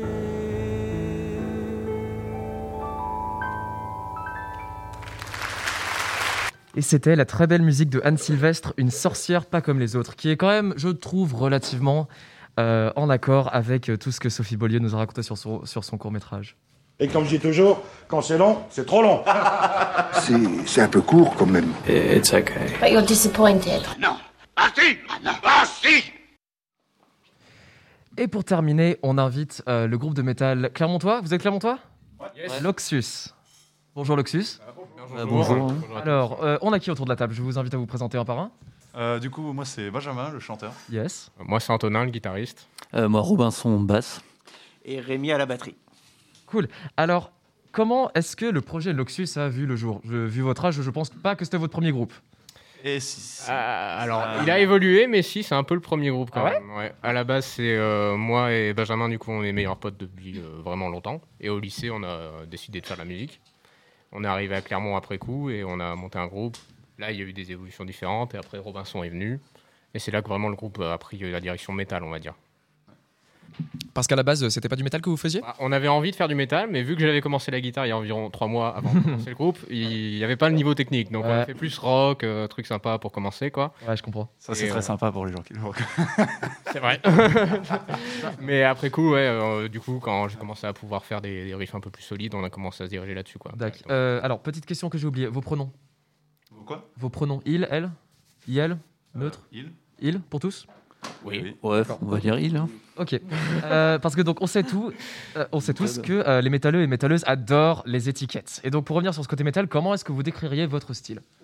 Et ben justement, on n'est pas trop trop étiquette non plus en fait. Euh, nous, euh, on fait un peu, on fait un peu ce qu'on a envie de faire. Donc euh, si on a envie de, de mettre des trucs qui envoient vraiment du gros lourd, euh, bah, on va mettre, Ouais. faire des chansons bien lourdes. Et puis si on a envie de faire une Mhm. chanson plus tranquille, euh, Plus mélodique, plus, plus- plus mélodique, quoi. veut, quoi. Euh, pareil, bah, dans le chant d'ailleurs, euh, on met un peu de tout quoi, du chant, du scream, euh, du growl, enfin voilà. Et après bon, on a un petit peu, on a une petite orientation un peu plus trash quand même, euh, trash Mhm. euh, mélodique un peu. Ouais, bah, c'est exactement ce que j'allais dire parce que bah, quand j'ai écouté votre, votre album, euh, au tout début, je me suis dit, ok, c'est du death. Puis ensuite, je me suis dit, mais non, non, non, c'est pas, du- c'est pas du death, non, c'est plus, c'est plus du trash. Ouais, voilà, Parce c'est que, ça, bah, on, on entend bien les, les, les riffs à la Megadeth, enfin, à la, Voilà, à c'est la ça. Big Four en général. c'est ça. Et puis aussi au niveau du chant, je trouve que bah, parfois, évidemment, genre tu, tu growls et du coup, ça donne ce côté très death. Mais quand tu passes en mélodique, c'est un côté plutôt power. en Oui, fait. voilà, c'est pour ça. c'est- On aime s'appeler euh, Power Trash Metal.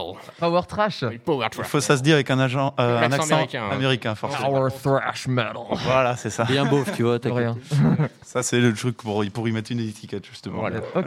du power thrash metal. Ok. Alors moi j'ai une question sur euh, la construction de, de comment vous construisez vos morceaux. Est-ce que vous commencez toujours par un riff de guitare ou c'est d'abord euh, la batterie ou alors euh, Alors, la majorité général, morceaux, ouais. ça a été la guitare d'abord. Ouais. Euh, donc au début, c'était surtout moi qui, bah, de toute façon, c'est en faisant un peu de la merde, en faisant ce qui venait et tout, et en, en apprenant comme ça, qu'on a commencé à trouver des riffs. Après, Robinson, qui du coup euh, était bassiste, mais qui était, euh, on va dire, assez bon pour composer la batterie, a fait les pistes batterie. Et puis euh, Benjamin, du coup, a fait quand même un peu d'arrangement, a fait les, les paroles et le chant. Quoi. Ouais. Souvent, ça a pris cette direction. Mais après, Robinson a quand même composé beaucoup aussi de riffs de guitare aussi. euh, Enfin voilà. Et puis là, du coup, on recompose un petit peu là. On recommence un peu de composer pour euh, peut-être un deuxième disque. Enfin voilà. Mhm. Et euh, du coup, voilà, maintenant c'est Rémi qui, qui compose euh, Ses ses propres parties Ouais. ouais, parce qu'on a resté longtemps sans batteur. Donc Ouais, voilà. Parce qu'à l'époque, on n'avait pas de batteur. On Ouais. a, on a on a eu d'abord un album et ensuite un batteur en fait. On a eu un long périple, un long périple pour trouver le bon Ah ouais, batteur. il est tout neuf le batteur. Ouais. Alors du coup, on va Euh, directement. et du coup, euh, donc, donc on a du coup le noyau instrumental à la droite de la table, donc avec euh, Antonin et Robinson. On n'a même pas fait exprès quoi. Ouais, ouais, c'est vrai. et, du, et, euh, et du coup, donc ça part plutôt de ça. Et, euh, et du coup, on a, on a Benjamin qui dessus vient poser euh, sa, sa magnifique, euh, sa magnifique Oh là là, la douce voix. Oh J'aime bien faire de la SMR dans les micros. Euh, mais donc, que- quelles sont vos, vos influences pe- personnelles à, à chacun? Qui veut commencer? Euh, vas-y, toi. Vas-y, bah, moi alors là, c'est à la base euh, Metallica quand même. hein. Mhm. C'est- C'est quand même une grosse influence. Metallica, Trivium, Sonata Arctica, qui est le premier groupe que j'ai en fait qui m'a amené dans le métal. Mhm. Tous deux, d'ailleurs. Beaucoup plus. Ouais, voilà. En fait, c'est par ça qu'on a commencé à kiffer cette musique, quoi. Ah ouais? Ouais, Ah, ouais. ça- Sonata Arctica. ouais, C'est ouais, marrant parce que ouf. pour la plupart des gens que je connais, c'est soit Black Sabbath, soit Metallica. Pas du tout. Moi, c'est Ouais, Sonata pas du tout, Arctica. ouais, J'ai écouté au moins 8 albums avant d'écouter quoi que ce soit d'autre. C'était juste Sonata Arctica. Je n'étais pas métalleux, j'étais juste fan de Sonata Arctica. Et après, du coup, Metallica est venu, Trivium. Et euh, même Avenged Sevenfold, quand même, grosse influence aussi pour Mhm. moi. C'est ça qui m'a mis aussi dans les premiers albums à Email Scream et tout ça. Mhm. Euh, puis après, bah, voilà, je te laisse Benjamin. Euh, ouais, bah du coup, euh, moi aussi je dirais euh, Avenged Sevenfold. Mhm. Après, maintenant, en ce moment là, j'écoute quand même vachement plus de, du, du In Flames. Ouais. Euh, Oh, super groupe ça. Ouais, et du coup, je pense que bah, sur la suite, euh, ça va sans doute avoir une, Ouais. petite. Mhm. euh, petite Children of. Bodom aussi, quand même, pas mal. Children of Bodom, ouais, clairement. Aussi pour le clavier. Bon, on n'en Ouais. fait plus trop du clavier, mais au, allez, au début, il y avait une idée de mettre du clavier. Mais Voilà. voilà, il y en a un tout petit peu dans les pistes, vous, vous verrez. mais- Du coup, Rémi Robinson, euh, pour vous, c'est Euh, moi, ça a bien évolué. Au début, c'était plus Megadeth, Pantera, euh, Mhm. Iron Maiden, c'est des trucs un peu années 80-90. quoi. À l'ancienne. Ouais, l'ancienne quoi. Là, ça a plus évolué dans ouais, metalcore. euh, Enfin, des fois, des trucs un peu bêtes, des fois, genre une Fontainellator, euh, des trucs un peu plus. euh, Bourrin, quoi. Ouais, même, euh, ouais, genre architecte, euh, même Trivium. Hein. Ouais, Trivium aussi. ouais, Ouais, voilà, dans Trivium, c'est pour le groupe, dans l'ensemble, Trivium est quand même un, un modèle Ouais, assez, c'est assez important. Ouais. ouais. quelque chose de récurrent. Ouais.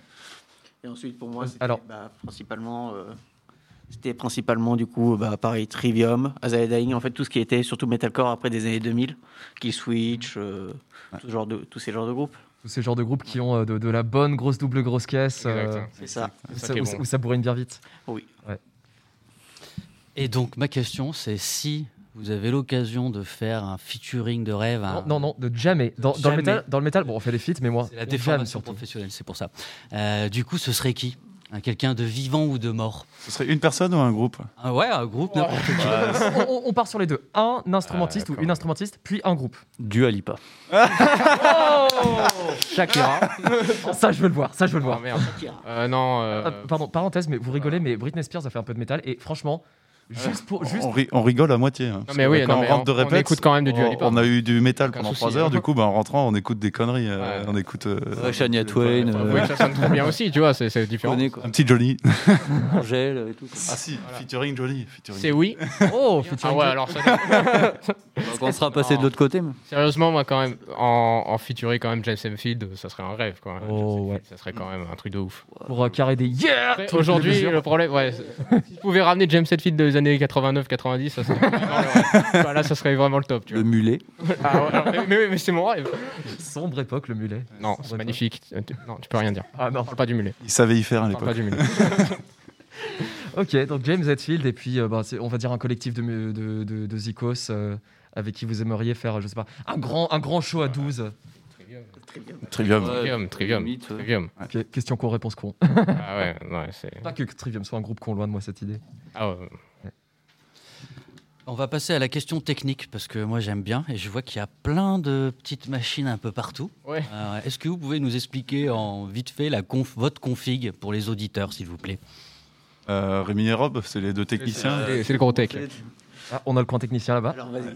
Euh, en gros, on a euh, mis au point un système de, de retour euh, intra, enfin pour nous personnellement, Mhm. pour qu'on puisse faire nos niveaux de retour euh, à notre guise, on va dire. D'accord. Donc en gros, tu as tous les instruments qui vont rentrer dans, le, dans la table de mixage. Ouais. Et après, Dans le avec. rack. De quoi? Qui est dans le rack du Ouais. coup. Et euh, en gros, après, avec des... l'ordinateur, on va pouvoir régler tous les niveaux. Donc c'est une batterie électronique. Ouais. Ouais, Après, aussi, on peut ouais. adapter à une batterie euh, Ça, ça, ouais, conventionnelle. on- hein. Si on a besoin de mettre une batterie acoustique, on peut aussi. euh, là, c'est pour simplifier. ouais, le- C'est souvent, c'est surtout venu parce qu'on devait s'adapter aussi à faire des petites scènes qui n'ont pas forcément une acoustique de ouf. Et quand on fait du métal et qu'on ramène une vraie batterie, bah déjà c'est compliqué parce que tu es obligé de mettre ta guitare à fond, ça arrache un peu. Le public, il faut prévoir les bonnes pièces. En vrai, c'est un- tout un bazar. Du coup, au final, c'est un moyen vachement euh, pratique d'avoir un bon son à moindre volume, quoi. Exactement. Surtout pour du métal. Ouais, voilà. Euh, Du même niveau euh, instrument, on n'a plus d'ampli. Enfin, on Ouais, pourrait, voilà. mais là, on a un peu minimisé le truc. Quoi. Ouais, c'est un simulateur, du coup. Là, c'est votre config mini, en fait. Ouais, ça, ouais, c'est ça. voilà, c'est Ah, la donc config- c'est Mini, conf- mais pas en prix par contre. parce Voilà. que- la config de poche un peu salée, mais. euh, Donc ça, ça, c'est la, ça, c'est la config mini. Bah alors la config maxi, elle doit être. euh, Ah bah, Il y a les 4.12, il y a tout le bazar, quoi. hein. C'est genre, ouais. Alors, pour les néophytes 4.12 Bon, les baffes, quoi. Un gros baffle. Après, on n'a pas une grosse config de, de concert, euh, mais. Parce qu'on a reçu d'autres euh, d'autres groupes groupes, qui ouais, arrivaient avec, avec il y en avait montagne, 25, ouais. c'était Ouais. assez impressionnant. Tu te demandes vraiment si. Bah, en gros, dans la pédale, tu as les. Bon, t'as pas des centaines d'effets, je crois. Ah si, oui, large. Ouais, tu peux ce que tu veux. Hein. Tu peux passer de- d'un clean à un gros son de death metal, puis euh, enfin voilà quoi. Trop cool. Ouais. Bon. Euh, et du coup, parlons plutôt de euh, vos compos qui sont sortis. Vous avez sorti un album Origin qui est sorti exact. en 2020. Yes. Avant le- Excellente idée, ça, de sortir un album en 2020, c'était le meilleur truc qu'on a jamais fait. Ça. Le 15 février, très exactement, un bon choix. oh, il a pas duré très longtemps avant le confinement en fait. Il a Ah, duré pas un mois, quoi. euh, ouais, trois semaines. Ah bah, on a enchaîné quelques concerts. Bah, D'ailleurs, le dernier s'est fait ici, hein, euh, Ouais, c'est vrai. près du Bourgeon. Ouais. Je m'en... Ah, je m'en souviens d'ailleurs. Et après, c'était fini. Oh, j'ai mis le t-shirt. Il a le t-shirt. représente et tout. On présente l'Utopie, un petit shout-out. Euh, bon bref, donc cet album euh, Origin, donc j'ai vu que c'est un album concept. Comment est-ce que vous en êtes Parce qu'un album concept, pour euh, les auditeurs et auditrices qui ne savent pas, c'est un album qui est censé s'écouter dans son, dans son entièreté, où les chansons ont tout un lien entre elles, soit ça raconte une histoire, ou ça explore un concept et différentes facettes d'un concept. Euh, et normalement, c'est un projet assez ambitieux euh, qui prend quand même beaucoup de taf. Comment est-ce que pour votre premier album, vous vous, vous, êtes dit, allez, vas-y, ça part sur un album concept Euh, en fait, euh, l'idée, l'ambition principale, c'était aussi de, de faire un premier album, parce que souvent, ce qui arrive euh, quand on fait un premier album et qu'on n'est pas connu, c'est qu'on fait un truc qui, qui est pas ouf, en fait, souvent. Parce que bah, on n'a pas les moyens. Souvent, c'est un problème de moyens. On n'a pas les moyens, on n'a pas les gens qui nous accompagnent, des trucs comme ça.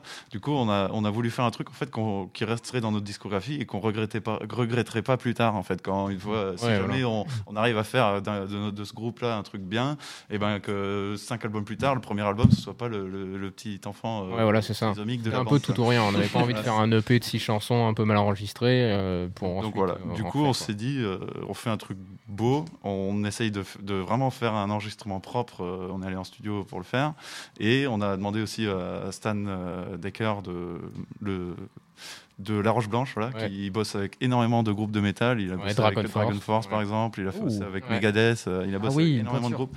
Et il nous a fait, euh, il Tout nous a fait notre- tous nos graphismes. Donc il y a la couverture, et puis ensuite toute l'histoire est illustrée dans le livret. Donc euh. Tout le, tout le- au fur et à mesure des chansons, donc euh, il y a une histoire qui se déroule, un peu en mode euh, livre d'histoire, mais d'un monde parallèle. Donc c'est pas un personnage principal, mais c'est plus euh, genre Situation, cette guerre-là, ce peuple-là, des trucs comme ça.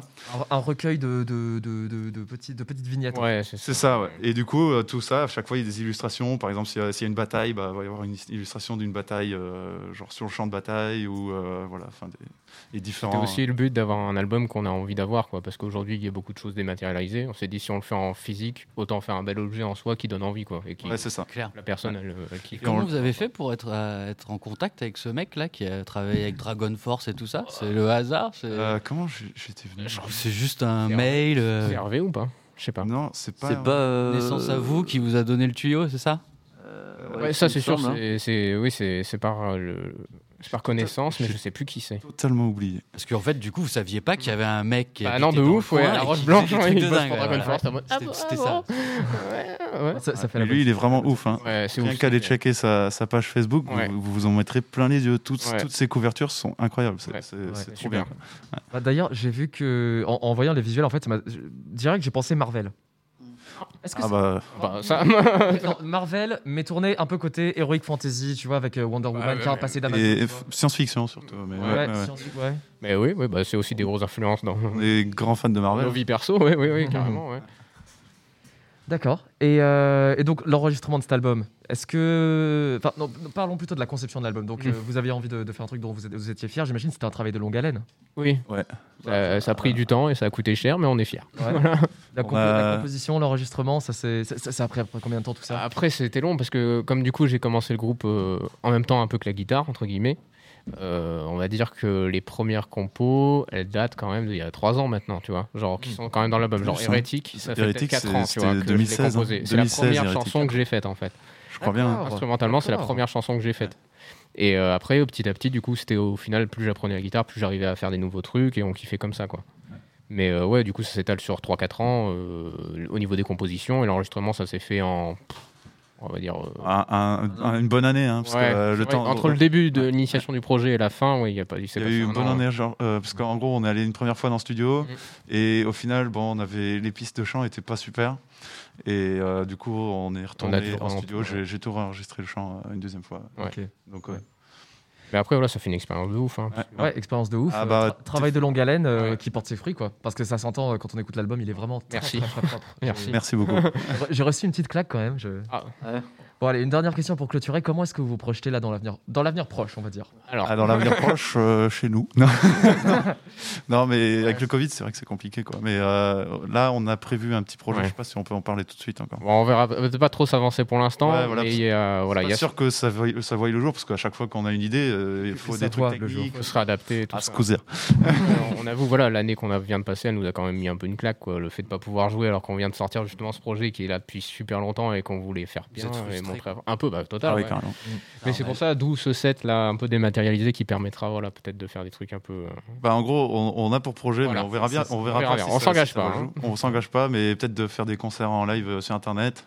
Et Ouais. tu- Mhm. du coup, euh, peut-être de inviter, faire un truc euh, événementiel, inviter quoi, des groupes locaux. voilà, quoi. et faire, essayer de faire, Faire tourner, des de trucs faire euh, où nous on joue, d'autres gens ils jouent, et enfin voir si on peut faire un truc sympa Ouais. sur Twitch, un truc du genre. quoi. Sur Twitch, ouais. Bah, c'est vrai que la musique passe pas mal là. Bon, bah, du coup, euh, auditeur, auditrice, euh, si ce que vous allez entendre euh, là, dans le, le showcase euh, qui va venir vous plaît, je vous invite euh, à aller sur Twitch, euh, regarder peut-être. Ah non, il n'y a pas de Twitch encore. Allez, allez sur Facebook ou sur YouTube. ok. Ou Insta, Instagram. si vous voulez. Ouvrez les actus Ouais, parce qu'il y a du matériau à venir. Vous êtes, vous êtes sur Bandcamp aussi, SoundCloud euh, Euh, sur euh, Spotify, euh, Ouais. si vous voulez, les- Deezer, Apple. Music, machin. partout, on est Deezer. partout. Vous êtes- pas Bandcamp, mais sinon Ouais, tout le reste, ouais. Ils sont là, ils sont partout, On dans nos là. campagnes, sur nos plateformes de streaming. Je cale, une petite, je cale une petite dédicace à ma petite sœur parce que c'est son anniversaire et je sais qu'elle écoute donc euh, voilà. joyeux anniversaire. Joyeux anniversaire. Bon anniversaire. Bon anniversaire Bah, vous nous faites une petite euh, rendition métal de joyeux anniversaire euh, en première chanson Joyeux anniversaire. Magnifique. J'harmonise à la tierce si tu veux. Allez. Donc on va vous On laisser tape le bœuf. euh, vous installer. Nickel. Et, Et c'est de suite. dans très peu de temps. Radio Campus 93.3. Restez branchés, vous avez gagné le gros lot.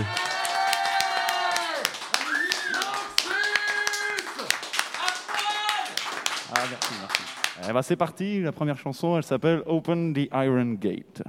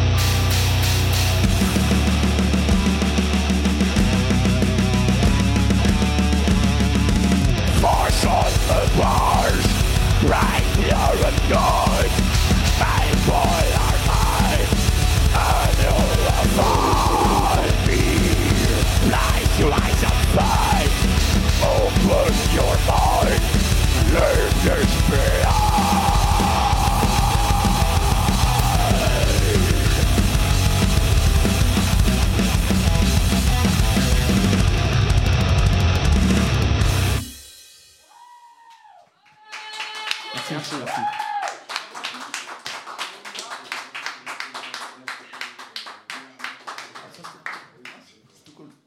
Euh, bon, bah, on enchaîne euh, direct parce qu'on n'a pas beaucoup de temps. On a un set de 29 minutes et on a 30 minutes pour le faire. Donc euh, je ne parle pas plus. On enchaîne sur Half Drops. Et c'est parti.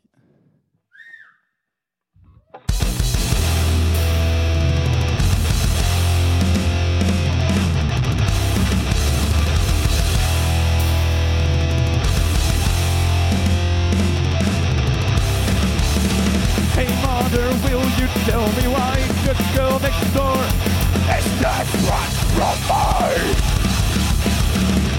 Although they're weirder eyes to cry when we play games, she's master slime Although I cannot understand why I should hate what we do, I walk hand in hand. I guess it's fine truth that I can see follows one line. One answer you and forgive me when I ask why. At it separated up and got our bonds of sympathy. Separator has abandoned us after he was abandoned by humanity makes the difference between two albums. If I don't ever end, I would have never stopped. Ain't is staring in the eye, I cannot feel any compassion for you. I'm like don't see you try, neither can I. Feel the same you do. Nothing to be born alike, but not perfect. Divided by the seasons like just accept. Choose between a purpose in life and slave yourself. Or breathe to see for once in life and shape yourself. Created separated up got up all the sympathy. The creator has abandoned us after he was abandoned by humanity.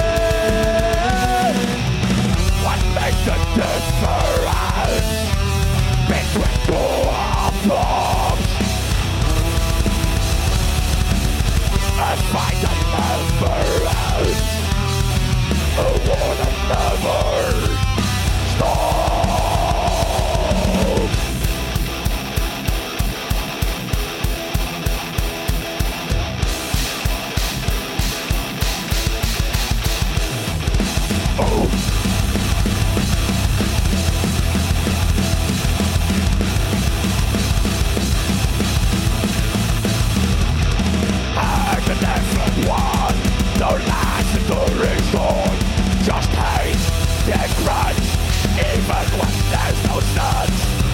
me shame Day off blame I see myself With a look like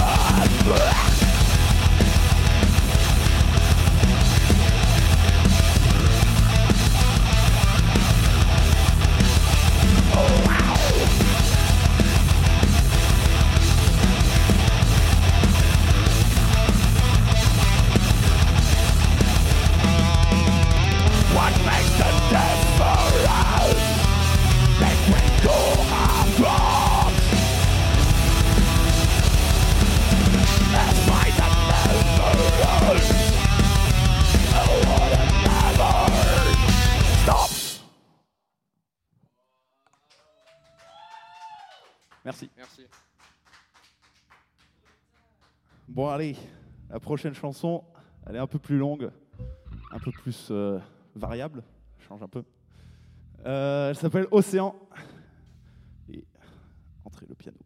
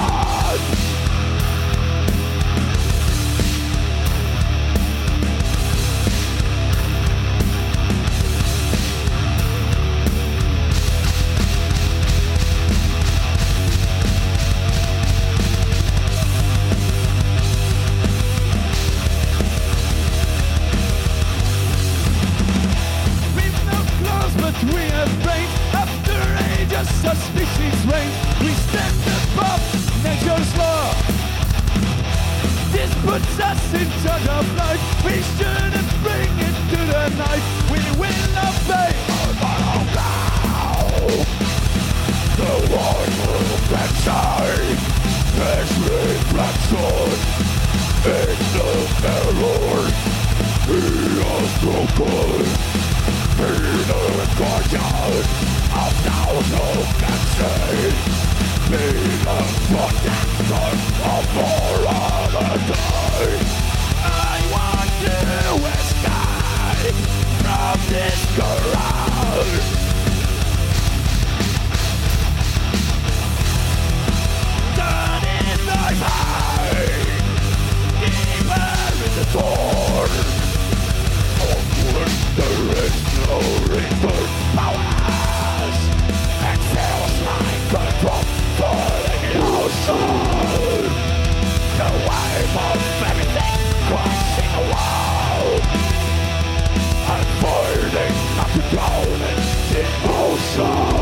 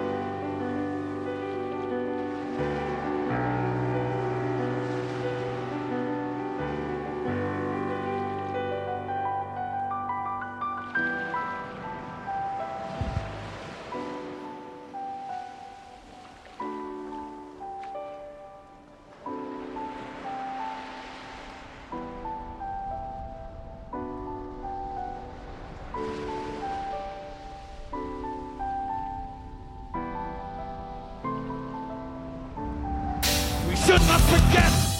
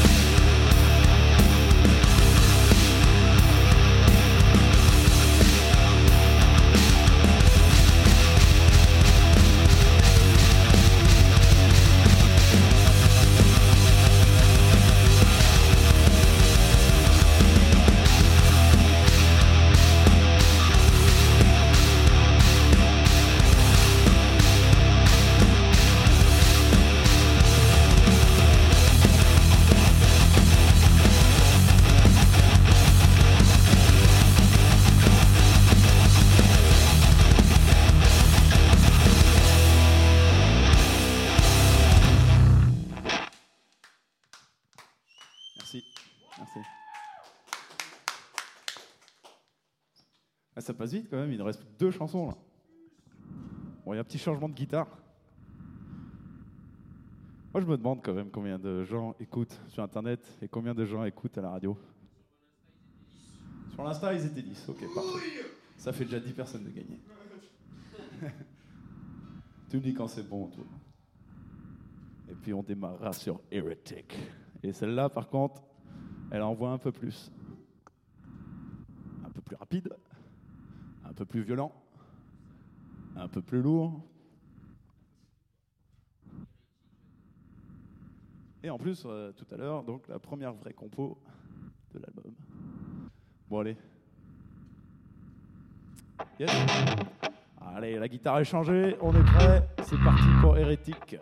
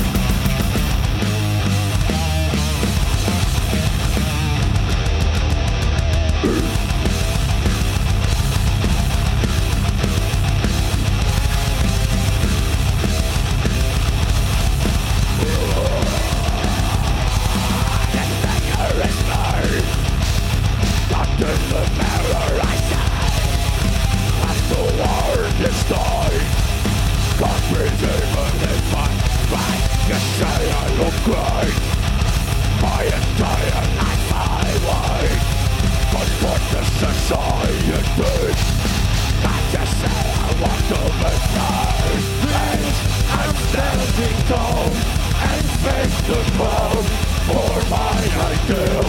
I, I am awake for my life and not to be controlled.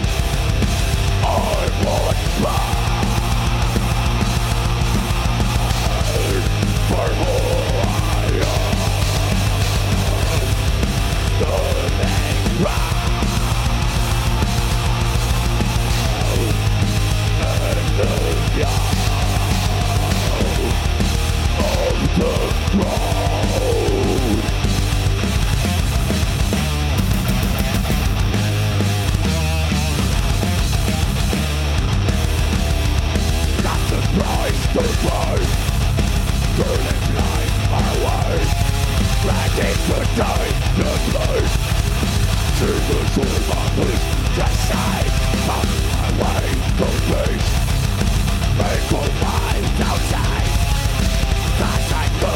mercy Mercy wait for me to be right. Now I'm standing tall And face the ground For my ideal I have faced the choice For my eyes and acts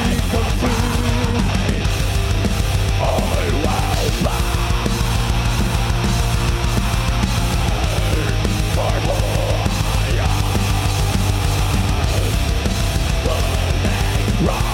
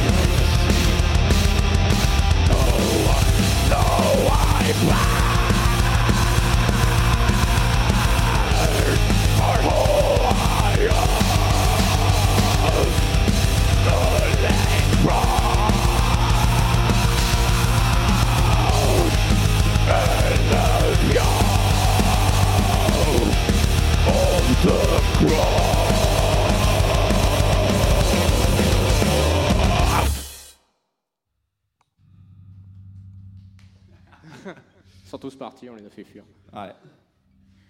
Seul. Enfin bref, c'est pas grave, de toute façon. Euh, le, prochain, titre s'appelle Fighting the Wind. Et c'est parti. Vous êtes prêts, les gars? Et eh ben c'est parti pour Fighting the Wind.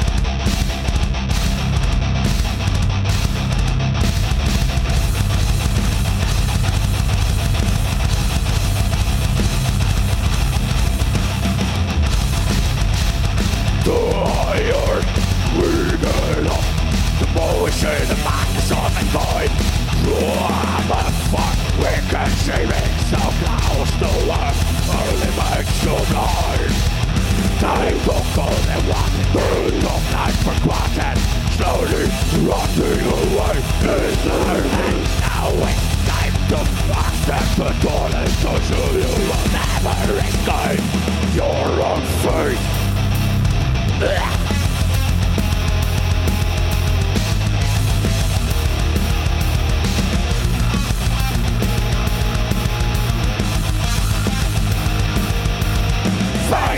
far in bloodthirsty race and in bloodthirsty race. Pay no more, they let home go to waste and I come down to ice. Pay no more, brother. look at my face, brother. look at my face. Pay no more, brother, no I can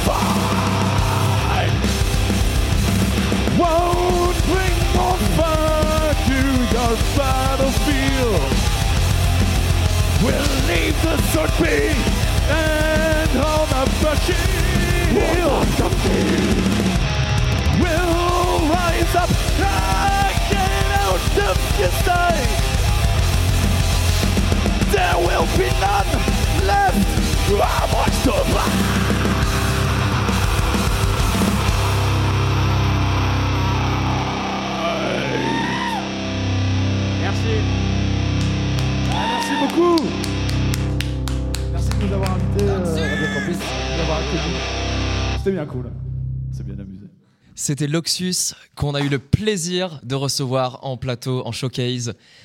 Et on touche à la fin de cette quatrième, cette quatrième édition de Quoi qu'il en court, émission spéciale de Radio Campus 93.3 pour le festival du court métrage.